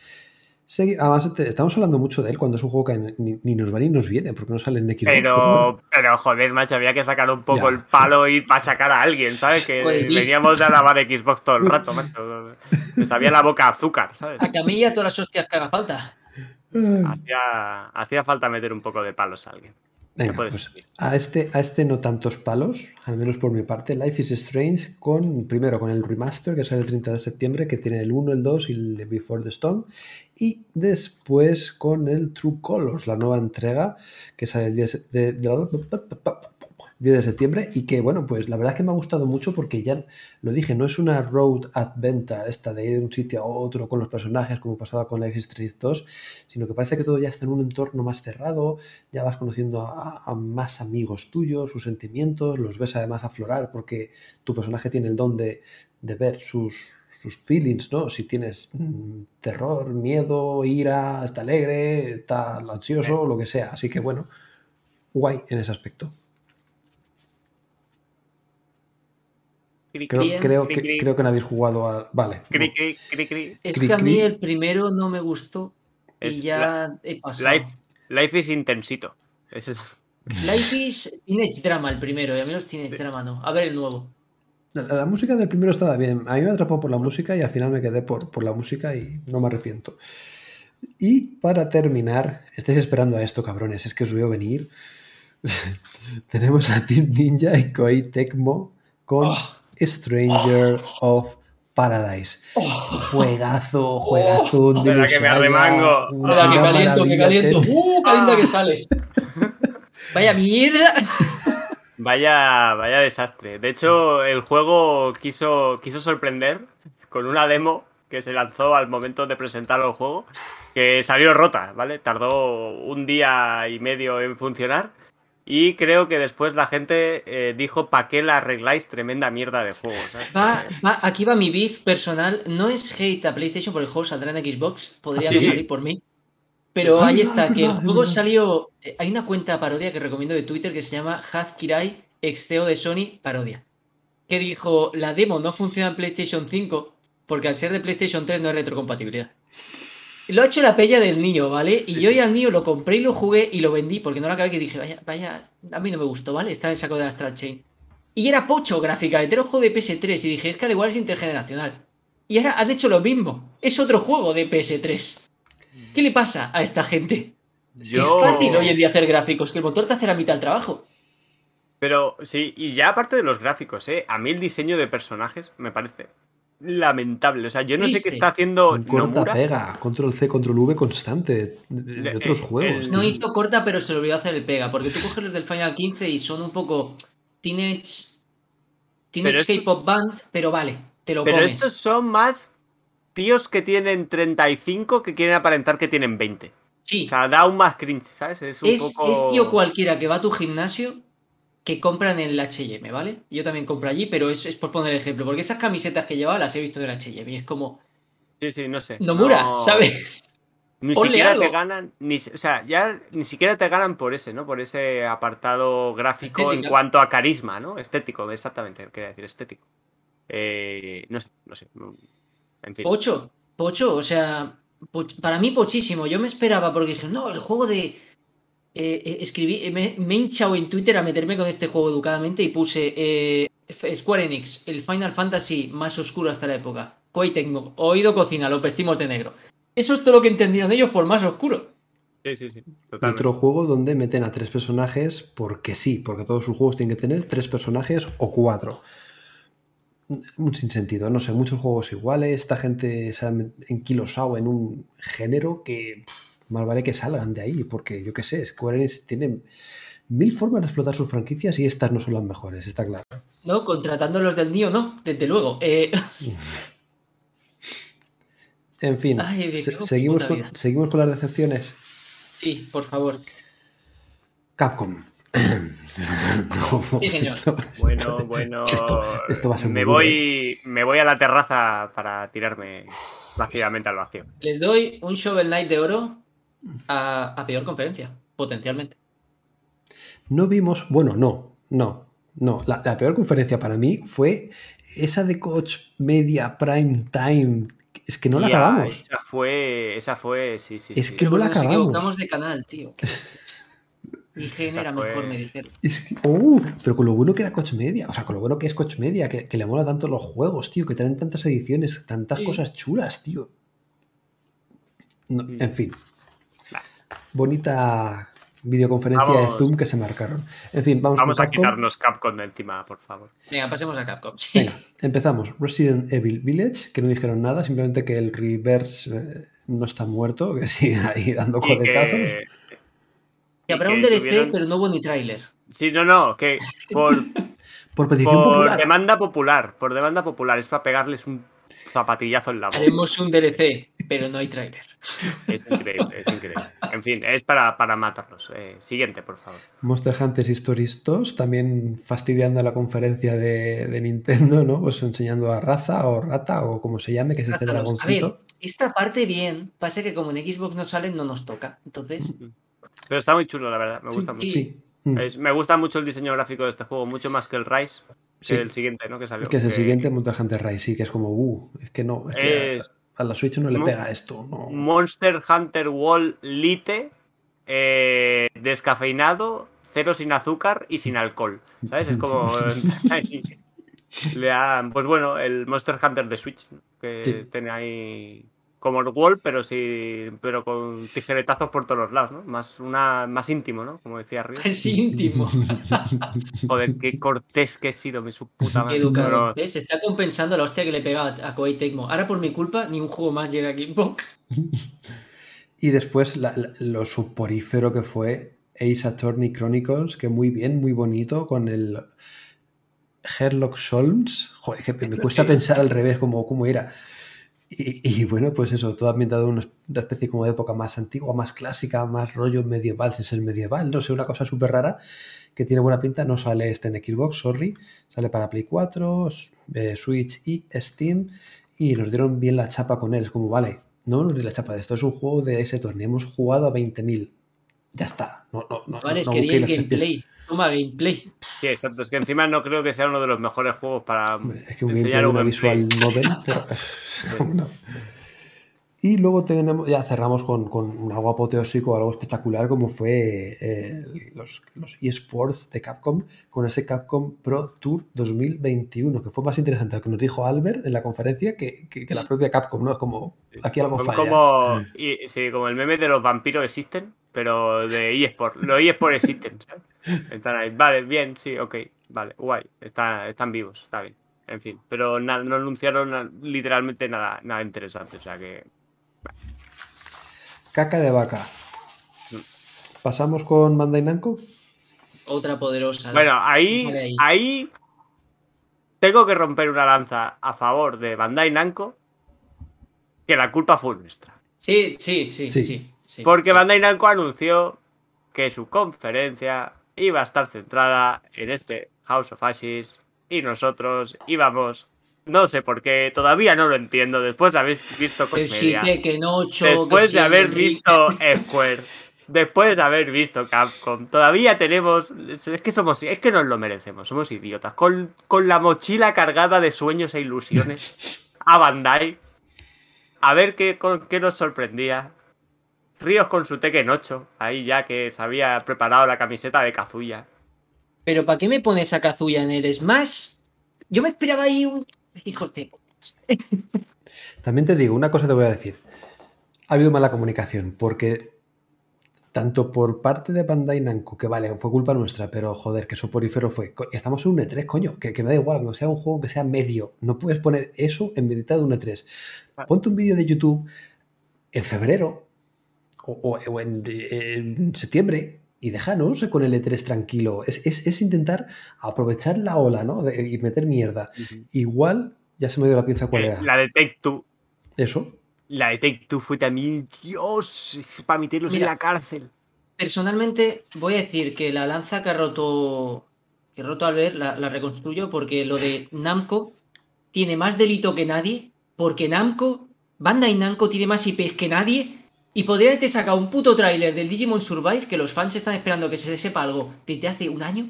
Podrían haberte puesto el mismo tráiler del Tales of Arise para rellenar algo del, Sí. del Ring, aunque fuese el mismo, Sí. y algo del Scarlet, Scarlet Nexus de ellos también, correcto. Y ni uno de esos que es como, era fácil, eres Bandai. Perdona, Eres y- Bandai, ponme The otra vez al Witcher, Kazuya del Smash. The Witcher hace poco han anunciado alguna Witcher Las con mil historias, mil Es verdad que historias. también es suyo. Bueno, suyo no, pero lo publican en igual, sí, sí. Es Bandai, ¿sabes? O de Cyberpunk, haber metido algo en plan, mira, ya O un gameplay del personaje nuevo del Tekken 7. Joder, que es Bandai. Y- Oye, que. Sí, sí. Mira, vo- voy a soltar aquí un, un dato curioso que no, no- Porque igual ni os acordabais.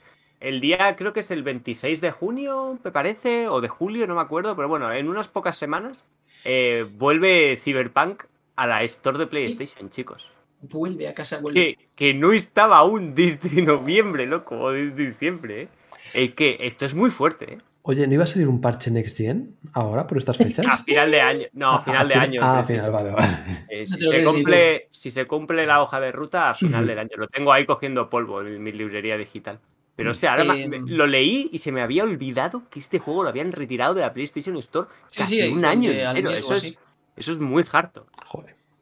Que lo entiendo porque no funcionaba y PlayStation, como no cumplía con los cánones de yo esto no lo puedo vender, lo retiró. Eh, Bandai, que me gusta mucho, es una crítica constructiva. No nos cojas manía, ¿vale? A mí me gusta me gusta Bandai. mucho. quiero jugar a los médicos contigo. Que bueno, aparte de esto, no sé si queréis que digamos alguna cosita más. Yo tengo del evento de Nintendo Direct, por tampoco quiero extenderme mucho más con el resto de las conferencias, pero me voy a quedar con uno que dijeron, me sale el nombre en, en, en japonés, Fatal Frame o Project Zero, sí. Project Zero. Sí, el Pokémon Snap de los muertos. Hostia. Pues, sí, Me- ya sé. me- Ya has- está. me has que- roto. ya, ya está, ya te he hecho mejor análisis. Ya está. Me ha roto. El Pues- juego de Iker Jiménez, macho. Que, que- que bueno, que sale en Xbox también, ¿vale? Que lo tenéis en cuenta. Te Sí. dejo aquí un tráiler. Así que que- no. Sí, sí, sí, creo que han dicho por ahí que sí que salía, así que, que, que guay Ay, que tenerlo por aquí. cosas en Nintendo que llegaban a Xbox. Pasa que no me las apunté. Esta, esta es una de ellas que yo pensaba que no, pero sí, al final se ve que sí. Así que muy contento. Es una serie que empezó en la Xbox original hace ya unos cuantos años y que, joder, me apetece volver a fotografiar muertos en mi Xbox Series X. Son de esos juegos que de verdad que me han dado mucho miedo, pero muchísimo miedo. Pero me apetece otra vez volver a ellos. Muy chulo. Lo probé en la Wii, creo, en un momento. Y nada, pues eh, chicos, yo no tengo más apuntado aquí en mis hojas. No sé si tenéis algún detallito, algún juego que se nos escapa del radar. ¿Tenéis Bueno. favorito? Podríamos decir el, el que más os ha gustado y el que menos. No conferencia, sino juego. El que más y el que menos. En general. Aunque sea de Nintendo, da igual. Aquí somos gente abierta. Me pido ulti. Bueno, se viene movida. Va a decir el Halo y el Halo. Me pido. El Halo multi y el Halo Oye, por campaña, cierto, ¿no? que, que se, nos ha, se nos ha olvidado un, un juego así Por eso, por eso me pido el ulti. Qué cabrón, vale. Pues yo creo que mi juego favorito va a ser Stalker 2, fíjate. Me sorprendió muchísimo, no sé por qué. Me quedé además con un mal sabor de, de Metro Exodus, por cierto, han sacado hace poco ya la- el- el upgrade, pero no me gustó porque de verdad que mi Series X, no, mi mm, Xbox One X en su día, es que volaba, volaba con el puto juego, entre que cargaba partida, pasaba mucho tiempo y me gustó, pero muchas partes no, y, tenía ganas de un Metro Exodus en condiciones. Ahora está en Series X, ¿no? Pero ver esto completamente nuevo, un Stalker 2 en, la nueva generación, me, llama mucho, mucho la atención, muchísimo. Tengo unas ganas locas. Eh, inciso, ¿sabes que son la gente del primer Stalker?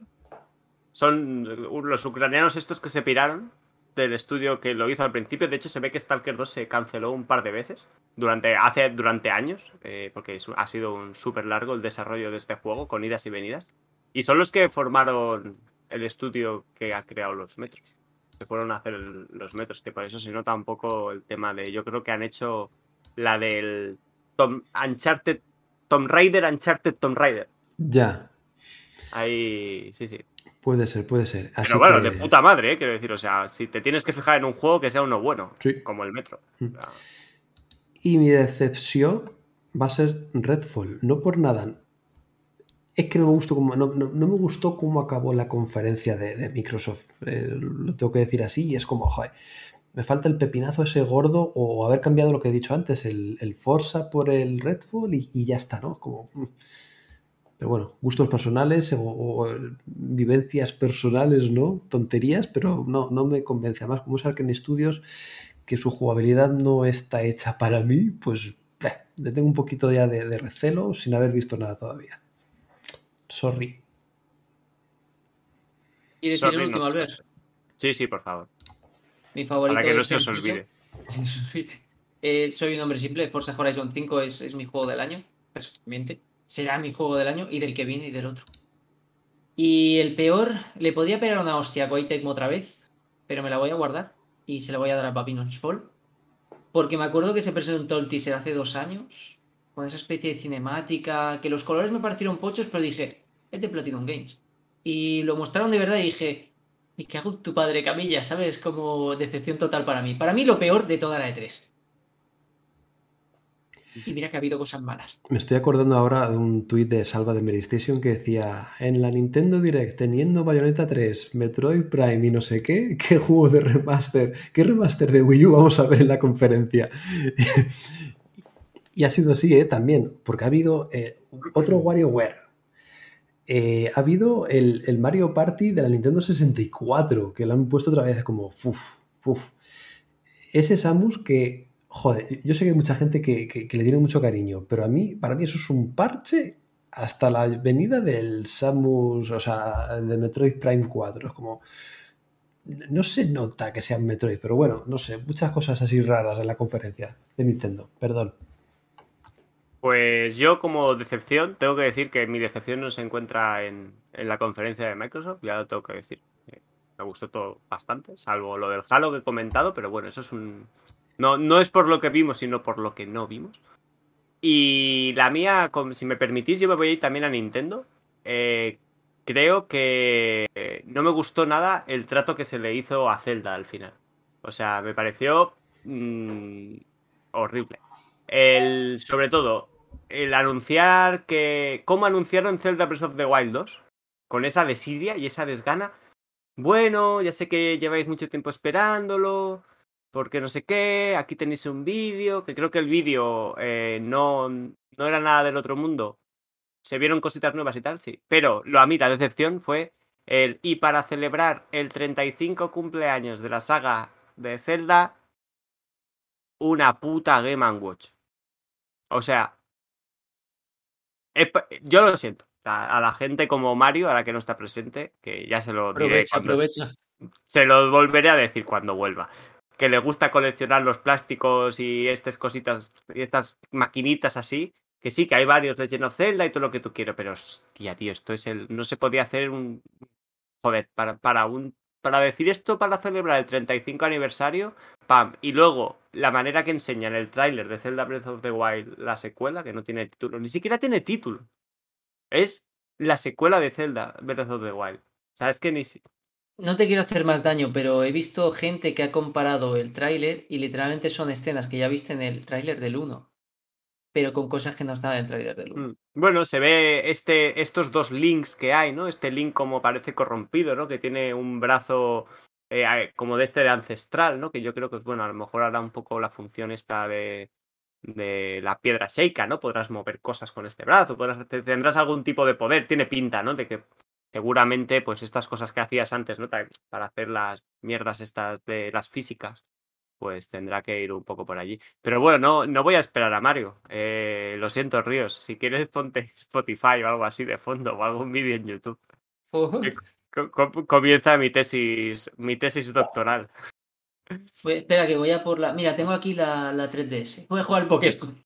Exactamente. Nada, chicos, yo, como cualquier persona que me siga un poco, que mínimamente escuche los podcasts, porque ya me he vuelto un poco famoso por ellos, lo más mejor de todo esto ha sido, ha sido el, el tráiler de Elden Ring. Bueno, el tráiler con un poquito de gameplay de aquella manera y fecha de Elden Ring, la nueva entrega de la saga Souls desarrollada por el gran Hidetaka Miyazaki, Miyazaki con la ayuda de Miyazaki con la ayuda de, de George R. R. Martin.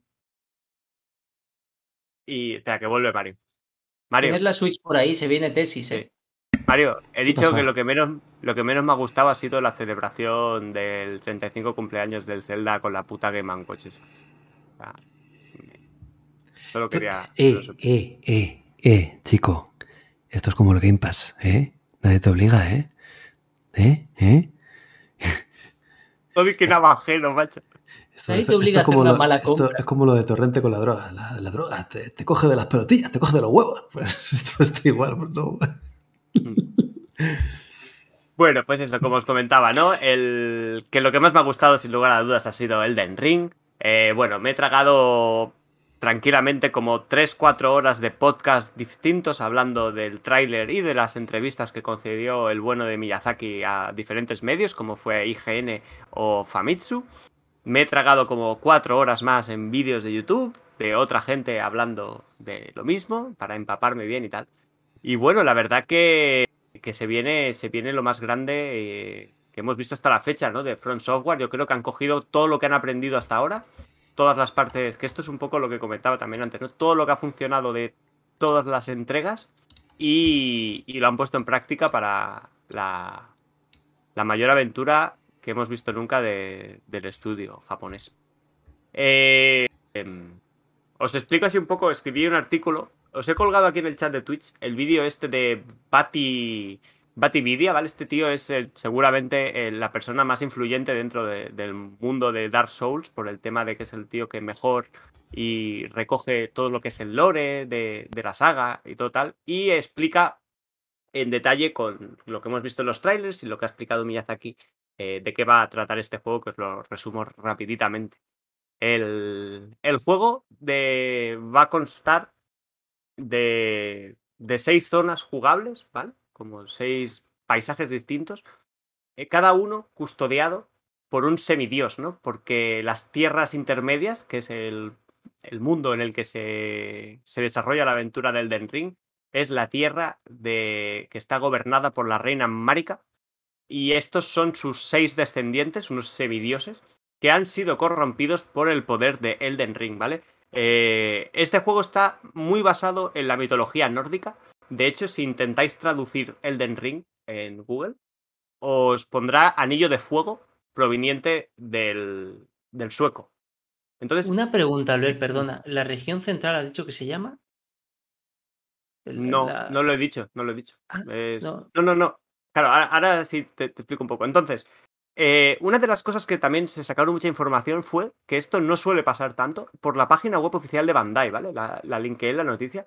Hay una descripción, por ejemplo, sabemos que nuestro personaje, que lo dice tarnished en inglés, que es como deslustrado, eh, se va a llamar, eh, seremos un sin luz, ¿no? Sería como el, hueco de- del Dark Souls 1 o el cazador de Bloodborne. Seremos un sin luz y resulta que fuimos desterrados de esta tierra y, y el Elden Ring, que lo traducen como el círculo de Elden, o sea, no se refiere a un anillo, a un objeto, sino a una zona. Es, el Elden Ring ha sido destruido y el árbol de la vida, el árbol áureo, eh, que hace referencia a Yggdrasil, ¿no? el árbol de la vida de la mitología nórdica, eh, que también es referencia por el por Berserk, ¿no? etcétera, que bueno, más o menos eso todo, está todo conjuntado, ¿no? En este sentido. Pues nada, se ha roto el anillo y se va a liar y bueno, en este sentido vuelve a cumplir la típica función eh, cíclica, perdón, de todos los Dark Souls, ¿no? Como en el primero éramos el poseedor de la llama, que tenía la llama se estaba extinguiendo, en la edad de los hombres y y bueno, tenías que cumplir esta misión. Total, seis zonas enormes interconectadas en las que al principio estaremos un poco guiados, ¿vale?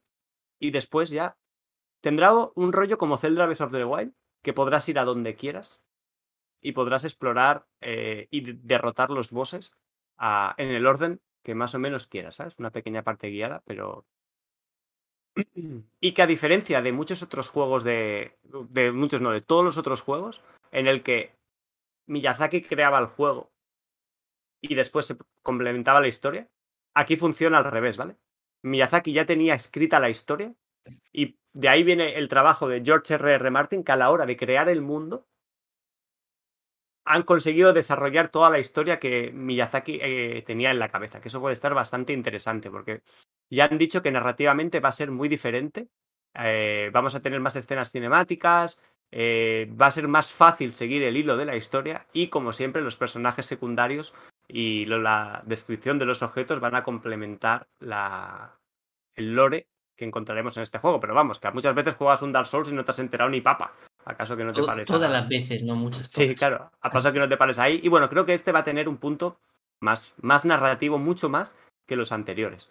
Entonces, jugablemente, eh, es, es bastante interesante. Bueno, voy a, antes de esto voy a acabar con el mundo, el tema de la exploración. Vamos a encontrar todo tipo de objetos de crafteo, de objetos de curación, porque claro, ya no renta el tema de tener el frasco de Estus solamente ante una aventura tan grande y tan vasta, ¿no? Como eran los Dark Souls, que eran más como ir haciendo checkpoints y todo volver a empezar, ¿no? Creo que el enfoque va a ser más amplio en este. Y bueno, pues cada zona tendrá como una especie de castillo gordo donde estará el semidios este que tendremos que derrotar, pero un montón de eh, fortalezas, catacumbas, cuevas, pantanos y otras localizaciones en las que podremos explorar, conocer otros NPCs con los que desarrollar historias secundarias que tendrán importancia en la trama y nos ayudarán a conseguir eh, objetos, eh, eh, premios, ¿no? Como recompensas.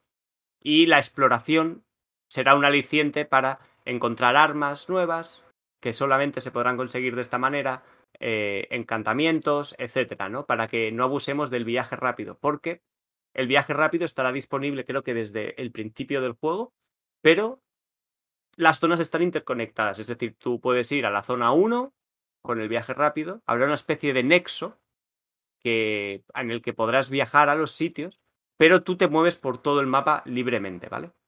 Y, y bueno, en cuanto a la jugabilidad, aquí sí que yo creo que se ve muy, muy Dark Souls. Tiene el tema de Dark Souls 3.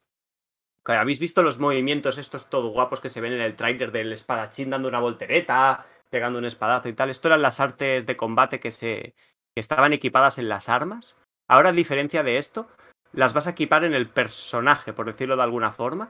Y ese estilo de movimiento lo podrás aplicar a diferentes tipos de armas, ¿vale? Las armas no van a ser tan únicas de en plan, pues bueno, esta cimitarra hace esto, esta lanza esto y esta lo otro, sino que tú aprenderás técnicas de combate que podrás aplicar en diferentes, en diferentes tipos de armas, lo cual nos va a dar una, un gran abanico de personalización, ¿vale? es decir, vamos a poder afrontar eh, este juego como, como nosotros creamos o como nosotros más nos guste. Que eso yo creo que va a estar, va a estar bastante bien. Y al combate sí que vuelve un poco al rollo de Sekiro. Va a haber botón de salto. Podremos hacer salto para hacer ataque en salto, para esquivar barridos, etc. Y el tema del caballo. Que ya han dicho que el caballo, bueno, se invocará. Eh, habrá bosses que se podrán hacer a caballo. Eh, habrá combates más bien que sean a caballo. No serán muchos, pero algunos serán a caballo y bueno, eh, de nosotros decidiremos cómo, cómo, cómo gestionar esto, ¿no? Ya estará, es up to you. Y luego el tema de las invocaciones, ya que esto ya con esto más o menos yo creo que cierra ya. Eh, ¿Habéis visto los bichos estos azules, vale? Pues ahora las invocaciones no serán manchas en el suelo, que cuando estés en modo online, sino que serán eh, NPCs que podrás capturar como si de Pokémon se tratase, cada uno con diferentes habilidades diferentes eh, armas, estilo de combate, etcétera, que podrán evolucionar contigo, podrán subir de nivel, aprender nuevas cosas y tú podrás seleccionar en qué momentos, en unos momentos concretos, cuáles podrás usar, ¿vale? Eso va a estar bastante, bastante guapo. Eh, y, como no, el modo online eh, para jugar con vuestros amigos, invocaciones, etcétera, etcétera. Pero parece que también han dicho que este modo va a ser el más completo y más fácil porque los modos online de, la, de Front Software son un poco un, un pain in the ass, como se dice en inglés, ¿no? Un dolor en el culo, macho, porque que si tienes que gastar una humanidad, invocar no sé qué, invocar no sé cuántos. Un poco. Y, y bueno, y nada, con esto... A mí me fascina porque tienes ya escrito medio análisis sin haber jugado al juego, tío. tienes medio análisis ya. Que me he tragado 10 putas horas de podcast y vídeos de YouTube para entenderlo y, ver de qué va a ir. Y bueno, la verdad que es eso. Esto es lo que vais a ver en, Dark Souls, que yo creo, en, Elden Ring, perdón, que yo creo que había muchas dudas sobre cómo iba a ver el juego. Y las entrevistas que ha estado concediendo Miyazaki son las que ha, hablado muchísimo del juego, muchísimo. Bueno, pues ya haremos un especial en condiciones, porque estos, e, estos 20 minutos saben a poco y ya eh, te dejamos solo directamente en, una palestra ahí subido. No, y, han sido 20, habrán sido 17 y medio. No, sé cuántos han sido, la verdad. los 20 pues minutos de oro. Los 20 minutos de oro. Pues eh, nada, yo creo que ya con nuestros mejores y peores favoritos y no favoritos eh, de la gala, vamos a ir cerrando porque ya se nos va a las dos horacas de podcast. Ahí lo dejo. Y nada, pues eh, a mí me gustaría escuchar la opinión de la gente, ¿no? ¿Qué opina de este 3? ¿Qué es lo que esperaba? ¿Qué es lo que se ha encontrado? ¿Cuáles son sus fails o lo que ha echado de menos, lo que ha echado de más? Y que nos lo deje por los comentarios tanto en iVoox como en YouTube. Me voy despidiendo de esta gente. Como ha hablado poco Albert, que hable Ríos. Ríos, que un placer tenerte por aquí y echar mierdas y pestes en la conferencia. Sobre todo me ha gustado tu speech en la conferencia de Square Enix. Ahí, ahí, ahí te has mostrado lúcido. Me ha gustado, me ha gustado. Cuando hay que pegar hostias, ¿se pegan? Puto Babylon Fall de los cojones. Gracias por aguantarme un rato y eso. A veces me gusta echar peste. A ver. Nada, nada, no digo de coña, en verdad ha estado, ha estado bien. Una de cal y otra de arena que han tenido las conferencias, así que guay. Y nada, señor Albert, a seguir disfrutando de tus vídeos, tus sesiones, tus teasers, tus búsquedas de Elden Ring. Yo espero que, lo intentáis, pero claro, la temporada ya va llegando al final y, y de esto tenía que hablar, macho. O sea, he estado escuchando mucho y he estado escribiendo mucho. Tenéis todo esto muy bien escrito y estructurado en la web, por si queréis verlo, porque me he hecho unos artículos bastante completitos. Y nada, tanto de Halo como de Elden Ring, que son sin duda lo que más espero para final y principios de- del año que viene. Así que nada, chicos. Espero que os haya servido y muchas gracias, como siempre. Y hasta el E3 del año que viene. Y que nada, hay. habrá, habrá, seguro, seguro. Y nada, todos los que han estado aquí han aguantado hasta el final, que muchas gracias. Y nos vemos la próxima semana con otro podcast aquí en Comunidad Xbox. Un besito. Chao, chao. Luego, Au. puto Babylon Fall de los cojones. ¿Alguien se tragará el podcast hasta el final? O sea, dos horas escuchándonos hablar. Ha sido un bocadillo de emociones, cosas de mierda, cosas muy guays. Igual tienes que recortar el trozo del Elden Ring y ponerlo al principio Y también. publicarlo aparte. Por si acaso. Pobrecicos. In the morning.